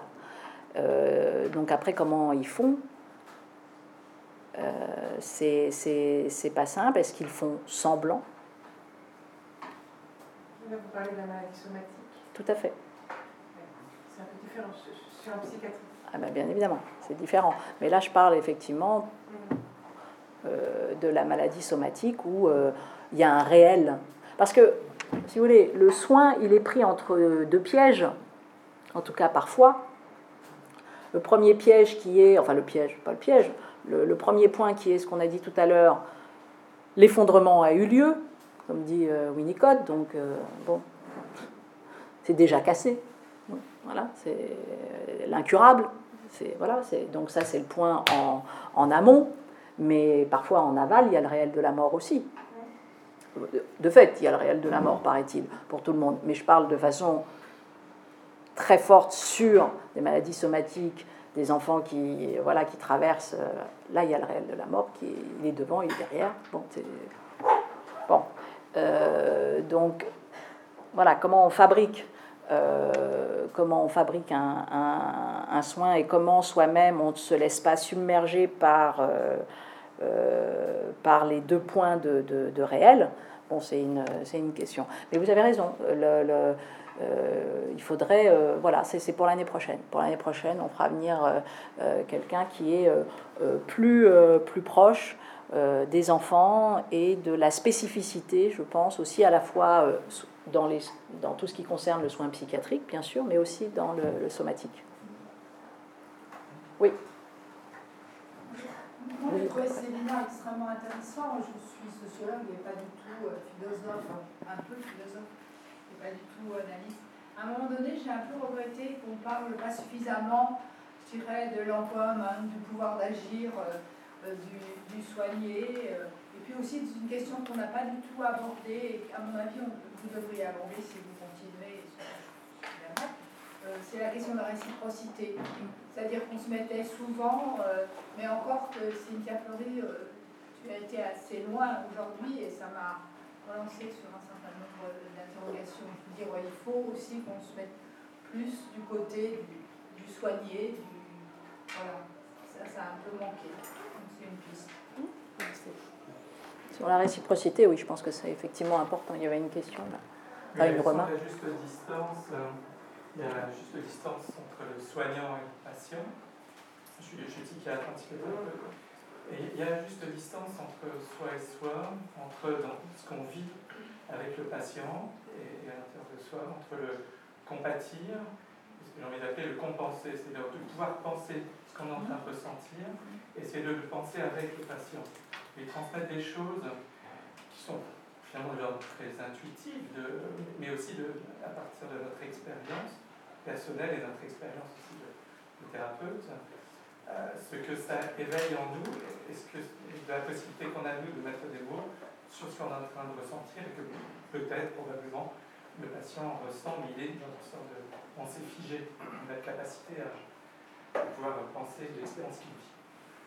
Non, mais je trouve ça. Euh, c'est vrai qu'on on, oublie ces, évidences euh, que. Euh, et, merci de, de, voilà, de revenir à. En tout cas, moi, de, me faire tilt par rapport à ça, sur la, décompensation, la compensation, effectivement, de revenir à compensation, compenser. et de fait, c'est ce, que, c'est ce qui se passe. En tout cas, c'est ce, premier acte pour permettre euh, chez, euh, chez le patient qu'il arrive à, compenser, ben, ça se fait aussi avec une pensée avec, et euh, par, en tout cas j'espère, en tout cas c'est le but, c'est une des finalités et c'est un point important. Je vais juste dire tout à l'heure, parce que je je, je, suis pas revenu sur les, définitions, mais c'est vrai que je suis toujours étonnée de voir à quel point c'est la même chose avec démocratie et populisme. Euh, c'est-à-dire quand on passe par le grec ou quand on passe par le latin, euh, parce que c'est quand même les, mêmes histoires, euh, même si bien évidemment ensuite des choses se, se, séparent, parce que toute démocratie est populiste, tout populisme n'est pas nécessairement démocratique, donc bien sûr, mais en revanche, la sympathie, la compassion, euh, c'est le même mot, c'est la même chose. Or, euh, or on en a fait aujourd'hui des choses euh, tout à fait sensiblement différentes. Pourtant, c'est les mêmes. vous avez la racine grecque d'un côté, bon, et puis la racine latine de l'autre, et on, qui disent la même chose, hein, le pâtir avec. et alors que l'empathie pâtir plutôt dans, enfin bon bref, mais, euh, mais, mais, on voit très bien que c'est pas tout à fait la même chose et que généralement on considère que la, la sympathie est déjà une forme de juste distance, alors que euh, pas nécessairement. Euh, ça pourrait être un compensé, la sympathie, et, donc absolument, absolument nécessaire. Euh, d'ailleurs, de, transformer le, d'avoir ce moment du compatir et du compenser, je trouve que c'est tout à fait euh, judicieux. Enfin, c'est comme ça que je l'entends. Oui. Est-ce qu'il n'y aurait rien Je ne suis ni soignant, ni analyste, ni philosophe, je suis économiste. J'enseigne à Sciences Po Global Health. Et je me demandais, enfin, j'ai trouvé très intéressant les séances séminaires auxquelles j'ai assisté. Je me demandais s'il n'y aurait rien à dire du côté du contexte, c'est-à-dire des ressorts de cette évolution de la médecine dans laquelle il y a de moins en moins de patients, il y a de moins en moins un autre, mais il y a des examens de laboratoire, il y a des machines, il y a des interventions, il y a des actes codifié, etc. Et du côté de l'opinion publique, le mythe entretenu de la santé parfaite et perpétuelle. Euh, on, on n'apprend pas à vivre avec ce sentiment que la vie est finie et que les, les choix en matière de santé s'imposent, qu'il y a des gens qui sont traités, il y a des gens qui sont négligés aujourd'hui. Sur la base de quels critères Non, mais vous avez parfaitement raison. Le, Alors peut-être que dans le, séminaire l'année prochaine, ça sera davantage euh, porté, mais en revanche, dans le, cours magistral, je crois qu'on est, on est revenu bien évidemment sur le, contexte euh, social qui est, euh, qui est le nôtre, sur la rationalité instrumentale qui s'abat à la fois sur la société, sur le fonctionnement des services, etc.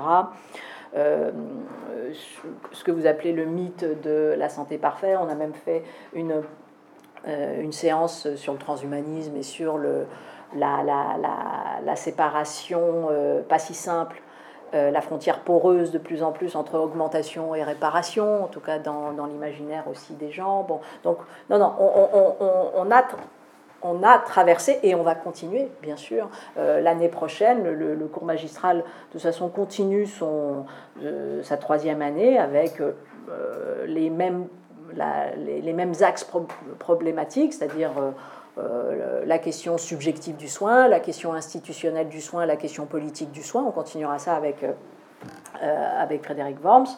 Mais euh, mais avec des, nouveaux, euh, des nouvelles strates, des nouveaux auteurs, et on, on, reviendra encore et encore sur ce contexte, parce qu'effectivement, euh, aujourd'hui, la, la, médecine, le, colloque, ce qu'on appelle le colloque singulier, est profondément, on, l'avait souvent énoncé, comment dire, perturbé, quand il est de fait, très souvent, vous avez de toute façon un écran entre, le patient et, et, son médecin, donc c'est un colloque singulier euh, médiatisé, si j'ose dire.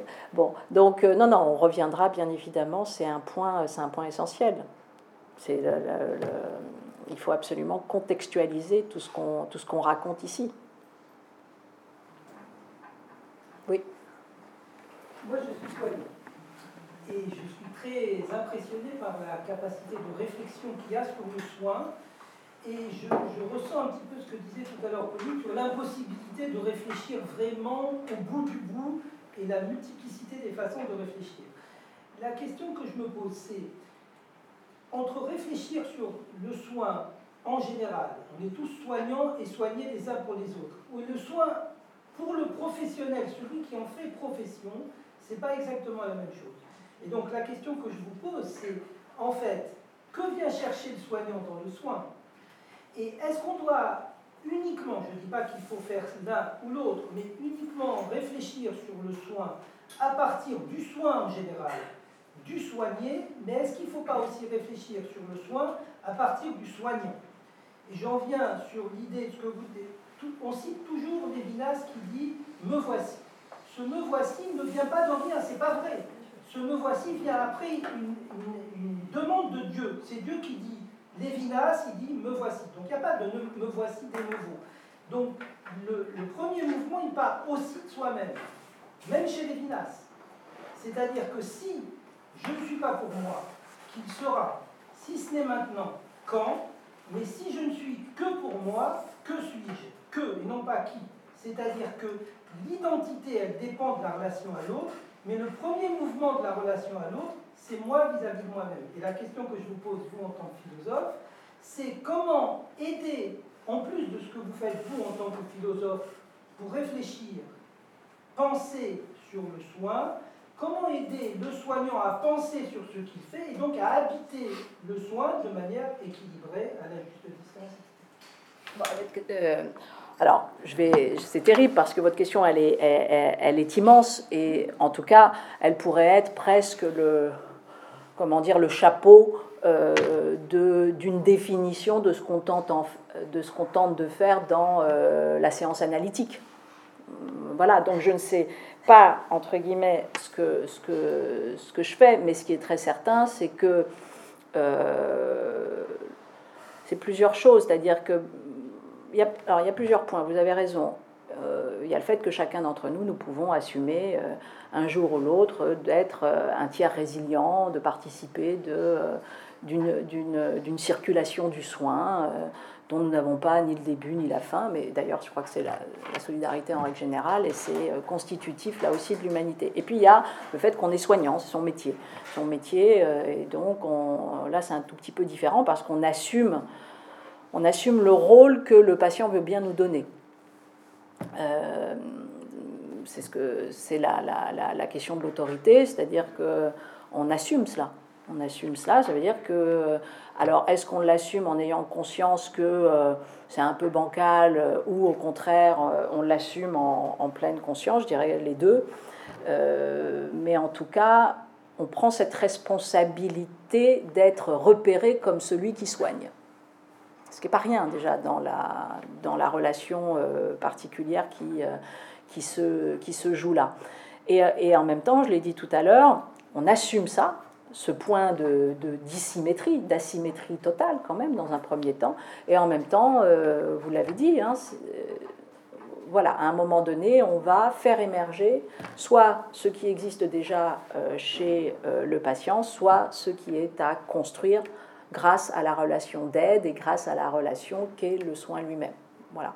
Moi, c'est simplement ça que, que, que, que, j'essaye de, de faire. Et donc il y a quand même quelque chose euh, euh, voilà, qui est totalement euh, intersubjectif. Ça se joue entre ce patient-là et cet analyste-là, en l'occurrence en, analyse. Peut-être pas comme ça dans d'autres... mais l'analyse qui est véritablement... alors là, c'est de l'hyper-colloque singulier. quand même, c'est du colloque singulier au carré.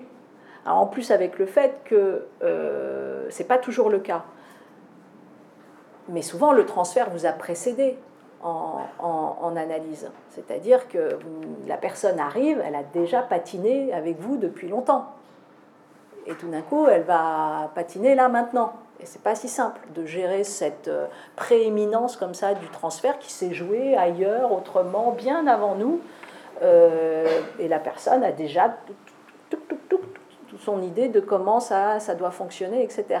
et ce réajustement, euh, il, est, il, est, il fait aussi partie du, du, soin. Il n'est pas, il est, il est pas si simple que ça. En tout cas, c'est peut-être plus spécifique que pour un médecin lambda qui, en gros, voilà, on n'a pas ce même type de, de, trans. On n'est pas, je sais pas, quand je vais voir quelqu'un pour une grippe, ça va, n'est pas précédé par le transfert, quoi. tout va bien. Bon. Euh, c'est pas, c'est pas le cas pour pour l'analyse. Donc c'est vraiment là aussi un, une autre histoire. Hein, c'est là où euh, soignant et analyste, ça se, voilà, ça se départ un peu. Oui. J'étais euh, un peu étonnée quand vous utilisez le terme style. C'est euh, Ricoeur par rapport à récit Oui. Parce que pour moi, le récit, c'est une mise en parole, c'est de la temporalité, et c'est surtout du collectif. Et peut-être dans l'empowerment, il y a ça, cette façon d'agir à plusieurs pour sortir de euh, la souffrance euh, qui isole. Et je me disais, tiens, est-ce qu'il y a eu un, collectif de malades qui est venu ou qui viendrait, enfin, une émancipation comme ça par euh, le groupe Le style, alors après, voir, c'était plutôt la sublimation, qui est une chose, mais le récit est aussi transformateur. Sûr. je ne dis pas le contraire, je d'ailleurs, j'ai fait les trois histoires propres, comment dire, corps propre et style propre. Euh, mais vous avez raison, euh, le, en tout cas chez, moi très clairement, le, le, le, style est une affaire, euh, comment dire, du détail, donc de l'individuation, de la différenciation. Le moment de l'histoire, c'est peut-être quelque chose qui se maille davantage, et sans doute d'ailleurs, c'est obligatoire, au récit, au récit commun, collectif, individuel, en tout cas c'est ensemble. Le style, il y a quelque chose d'un irréductible qui surgit, en tout cas c'est ma proposition. Et je pense que c'est euh, que tant qu'on n'a pas fait surgir cela, euh, le sentiment de subjectivation est, est peut-être moindre. Bon, ça c'est une, hypothèse, hein, une hypothèse de travail. Il y a un très joli livre là qui est sorti, et ça y est, j'ai oublié son nom de famille. c'est chez Gallimard, précisément sur les styles et comme, hein, voilà. Comment vous dites? Voilà. donc c'est Massé voilà, son, son, nom de famille. Et là, j'ai oublié son, mais ça doit être fort, mais style, en tout cas, qui style au pluriel. Voilà, style au pluriel, et, qui vraiment est un livre vraiment vraiment un, excellent livre et qui, je crois, peut être utilisé euh, pour nous aussi, euh, euh, les, les soignants, et qui explique vraiment ce que Candiem raconte lorsqu'il dit invention d'une nouvelle norme de vie. Donc, et, comment ce, ce, style est, un, la manière dont nous, pouvons habiter le monde. Et tant qu'il n'y a pas ce style, nous n'arrivons pas à habiter euh, le monde. Habiter la société, bien sûr, mais habiter l'espace-temps. Euh, et donc à ce moment-là, c'est intéressant parce que euh, comment le soin et comment le soin peut aider à la création d'un style. c'est, un, ça peut être une, un chemin. Je ne dis pas encore une fois que c'est le chemin, je dis que c'est un chemin. Un chemin qui peut être éventuellement investi par euh, ceux qui sont ici euh, soignants. Même si, par exemple, quand on revient à ce que disait Pauline avec euh, la, la, phrase de Freud sur. je pense que c'est la même chose quand même chez l'éducateur, chez l'enseignant. Je dis ça pour notre camarade économiste, prof à Sciences Po. moi, en tout cas, je sais que en tant qu'enseignant, euh, c'est ce que j'avais essayé de dire aussi dans, dans Les Irremplaçables, c'est que, euh, encore une fois, je ne dis pas que on le fait à chaque fois et qu'on arrive à le faire à chaque fois, etc. Mais en tout cas, l'exigence euh, qui est celle aussi, en tout cas chez moi, de, de, qu'est-ce qu'on essaye de, de dire à l'instant T de l'enseignement là, de la classe. dit c'est un espace-temps, c'est un espace-temps dont qu'on étire hein, vraiment comme un élastique là pour essayer de de mettre plein de choses dedans, et euh, pouf, quoi. Et puis, euh, surgit ou surgira pas quelque chose. Bon, je suis kinésithérapeute, enseignant. Donc, je ne sais pas je suis plus clinicien. Je suis étonné de phrase dans lequel vous mettez en parallèle l'enseignement et l'éducation. Dans l'esprit, c'est totalement différent. J'ai un peu l'impression d'enseigner, peut-être un peu narcissique ou un petit peu, euh, comment dirais-je, bantard, mais j'ai l'impression de transmettre. Donc c'est pas un métier impossible. Par contre, éduquer, euh, ça c'est enfin, impossible, je ne sais pas. Mais en tout cas, c'est un métier extrêmement difficile. Et là, je suis incompétent c'est pour ça que j'aimerais ah approfondir cette notion d'enseignement et d'éducation. Euh, c'est une des plus grandes controverses euh, qui soit entre euh, ceux qui vont défendre l'instruction, mhm. l'enseignement comme enfin, transmettre des savoirs, etc. Et puis les autres qui vont considérer que c'est indissociable d'un questionnement plus existentiel. Voilà, il y a les deux. Il y deux, mon capitaine. Euh, moi, j'aurais adoré faire partie de la première catégorie, c'est-à-dire ceux qui, euh, en gros, euh, transmettent des contenus de savoir, et, parce que généralement, en plus, ils sont plus bien structurés, voilà, structurés, ils sont très très bien, très sérieux. Et alors ça venait peut-être du fait que je ne voulais pas enseigner. Mhm. J'avais sans doute bien anticipé la chose. Donc je ne voulais pas enseigner euh, parce que sans doute que je, devais anticiper le fait que je ne saurais pas enseigner sans un peu éduquer. Euh, ou en tout cas participer de quelque chose qui peut être attaché à l'existentiel et pas simplement euh, à, la connaissance. Moi j'ai une vision de la connaissance qui est, euh, euh, qui est très bachardienne, je l'ai souvent dit ici, hein, la connaissance. Hein. Donc, de fait, il y a quelque chose qui surgit et qui est de l'ordre du sujet. Mais voilà, mais c'est vrai que les deux mon capitaine. Hein. il y a une grande controverse. voilà. Donc, bon. Je pense qu'on va lever le. On prend un verre et puis, euh, et puis on continue pour ceux qui euh, veulent euh, en, en freestyle. Voilà. Merci encore.